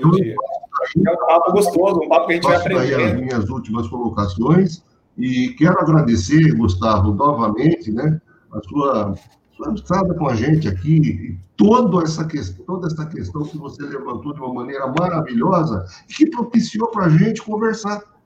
Veja quantas coisas foram induzidas através das tuas colocações. E eu me sinto muito orgulhoso de ter tido a oportunidade de trabalhar com você nos degladiamos também, porque ser humano que não debate, não tem posições diferenciadas, são, são pessoas que não fazem gerar evolução, certo? Em todo o processo tem que ser discussões, e, e sempre eu, eu, vejo o ser, o ser humano, eh, ninguém totalmente com uma linha reta. Todos nós aprendemos. Quando a gente pensa que está ensinando, que a gente está aprendendo, e quando a gente pensa que está aprendendo alguma coisa, a gente está ensinando. Então, eu quero agradecer imensamente a você e dizer que eu sou um admirador do seu conhecimento e da sua pessoa. Obrigado. Ô, professor Alberto, eu que é, obrigado pelas palavras, assim, elas elas me tocam de uma maneira muito especial porque o senhor trata de educação e sempre tratou e, e essas palavras de que a gente aprende, não é? A gente aprende, ensina e aprende e ensina nós somos, na verdade, eternos alunos, né? Todos nós, sempre, sempre alunos. E uma das pessoas que me referenciou a isso foi o senhor mesmo, de que esse é o verdadeiro espírito do professor. Então, eu que tenho que agradecer, foi mais do que uma honra. E, e, e, e realmente são essas pessoas que, quando a gente inicia um debate, e ainda que seja outras ideias, são essas que vão fazer a gente realmente a ganhar uma envergadura maior, né? sem dúvida alguma. Então, eu que agradeço e eu fico à disposição também para essa, para a próxima, o que vocês precisarem de mim, o senhor sabe, por favor, é, o senhor já é de casa aqui, então. Obrigado, Gustavo. Fique à vontade, né? Quero agradecer também o Anderson, que é, contribuiu com o, debate de forma é, primorosa, sem, sem a gente é, é, é conversar, ele me ajudou demais, porque eu tinha estruturado algumas coisas, ele já levantou algumas questões, e aí foi ótimo o, o bate-papo. Achei, achei muito, muito bom. Obrigado, Gustavo. Obrigado. Eu, a gente já está com duas horas e duas, eu acho que é, segurar você aqui mais. Eu sei que você tem material para caramba aí. Talvez a gente já possa deixar pré-agendado para uma próxima. Aqui, é, já para o mês que vem, talvez, para que a gente faça, em vez de um debate, mais uma aula mesmo porque você tem muito material. Eu percebi que você tem vários slides que ficam faltando. E, e, mais uma vez, obrigado por aceitar o nosso convite. A gente é um grupo pequeno ainda, mas com, com ideias, com vontades ambiciosas. Né? A gente quer, primeiramente de tudo, levar o conhecimento num, num, num período de obscurantismo. A gente quer que as pessoas tenham acesso a uma fonte de, de, de, conhecimento um pouco mais confiável. E é por isso que a gente procura pessoas gabaritadas como o Gustavo, que hoje está nos, nos brindando aqui com conhecimento aprofundado da, da, do assunto de hoje. Gustavo, mais uma vez, muito, muito obrigado por nos permitir aprender bastante. É, fico feliz de, de não estar tão fora do, do, do, do, do assunto, né? Porque eu não sou, não sou um cara da área, então é legal quando a gente percebe que não estava tão errado assim. Porque às vezes a gente tem um entendimento de um assunto, olha para ele, acha que entendeu, e aí vem uma pessoa especialista no assunto e explica e fala: caramba, eu estava entendendo tudo errado. Mas essa é a graça da coisa, a gente sempre acha que está acertando e errando. Então, exato, essa... exato. Eu fico feliz por não ter errado tanto, sabe? E é, é legal, porque assim, não é sempre que a gente tem a oportunidade de conversar com uma pessoa que realmente entende, não é uma um, um cara que está tirando da cartola as ideias dele, que está inventando, está mentindo. É, isso é bacana. É, Gustavo, se você quiser parar, é, expor mais alguma coisa, falar sobre mais algum assunto, é como eu falei, a gente não tem um limite de horário, mas a gente se preocupa também, uma com o público, né? Fica duas horas e pouco, né? Não é todo mundo que vai assistir isso o tempo todo. Mas é, o assunto é importante e se você achar que deve ocupar mais tempo, é, se sinta totalmente à vontade, mais meia hora, mais uma hora, o tempo que você achar que precisa, fique tranquilo. Se você achar que por hoje também está tranquilo, eu, eu deixo para você o encerramento, né? E, e aí eu dou tchau final para o pessoal aqui e a gente bate um papo no, depois fora online para a gente finalizar de vez mesmo. Perfeito. Eu, eu, eu deixaria assim uma, uma última mensagem que, que é, é mais um sentir, né? Eu eu tô aos poucos eu tô tentando desenvolver no semestre que vem é, as faculdades de direito elas estão obrigadas a oferecer uma matéria nova chamada direito digital e eu fui incumbido né, de desenvolver porque eu estou há três anos desenvolvendo um grupo de estudos de direito digital e eu acho que é, a tecnologia ela vai permear absolutamente tudo. Então, é, enquanto hoje falamos sobre LGPD, inteligência artificial, tudo isso é, não vai ser um único tema, vai permear absolutamente tudo. E o que me preocupa muito é o uso da tecnologia e redes sociais em relação ao pleito eleitoral, em relação às eleições. Porque isso sim coloca em risco o principal, a ponta da flecha democrática, que são as eleições. Não existe democracia sem eleição, mas com eleição você pode ter algo diferente da democracia, mesmo com eleição, quando não se tem uma responsabilidade. Né? Então, eu deixo meu forte abraço né, a todos vocês e eu desejo que é, esse mundo tecnológico esteja a nosso favor e que nós tenhamos habilidade para integrá-lo numa estrutura antiga e tradicional como o direito. Legal, legal. É, já, já é um, um assunto para um próximo vídeo. Não, né? próxima já. live aí. A gente falar do direito digital, do, do, do, do que, do que, que se interfere e interfere muito. Sim, é, mais uma vez, obrigado, Gustavo, professor Alberto, a Fernanda, que esteve com a gente aqui boa parte do tempo. Obrigado a quem nos assistiu, que nos acompanhou, né? E quero dizer para vocês que sábado que vem, por volta das 16 horas, estaremos aqui com mais algum assunto relacionado à nossa, à nossa vida cotidiana. Não dá para afirmar o assunto ainda, porque a gente ainda vai decidir durante a semana, mas é quase que certo que sábado que vem estaremos de novo aqui junto com vocês. E é isso aí. Obrigado e até a próxima. Valeu!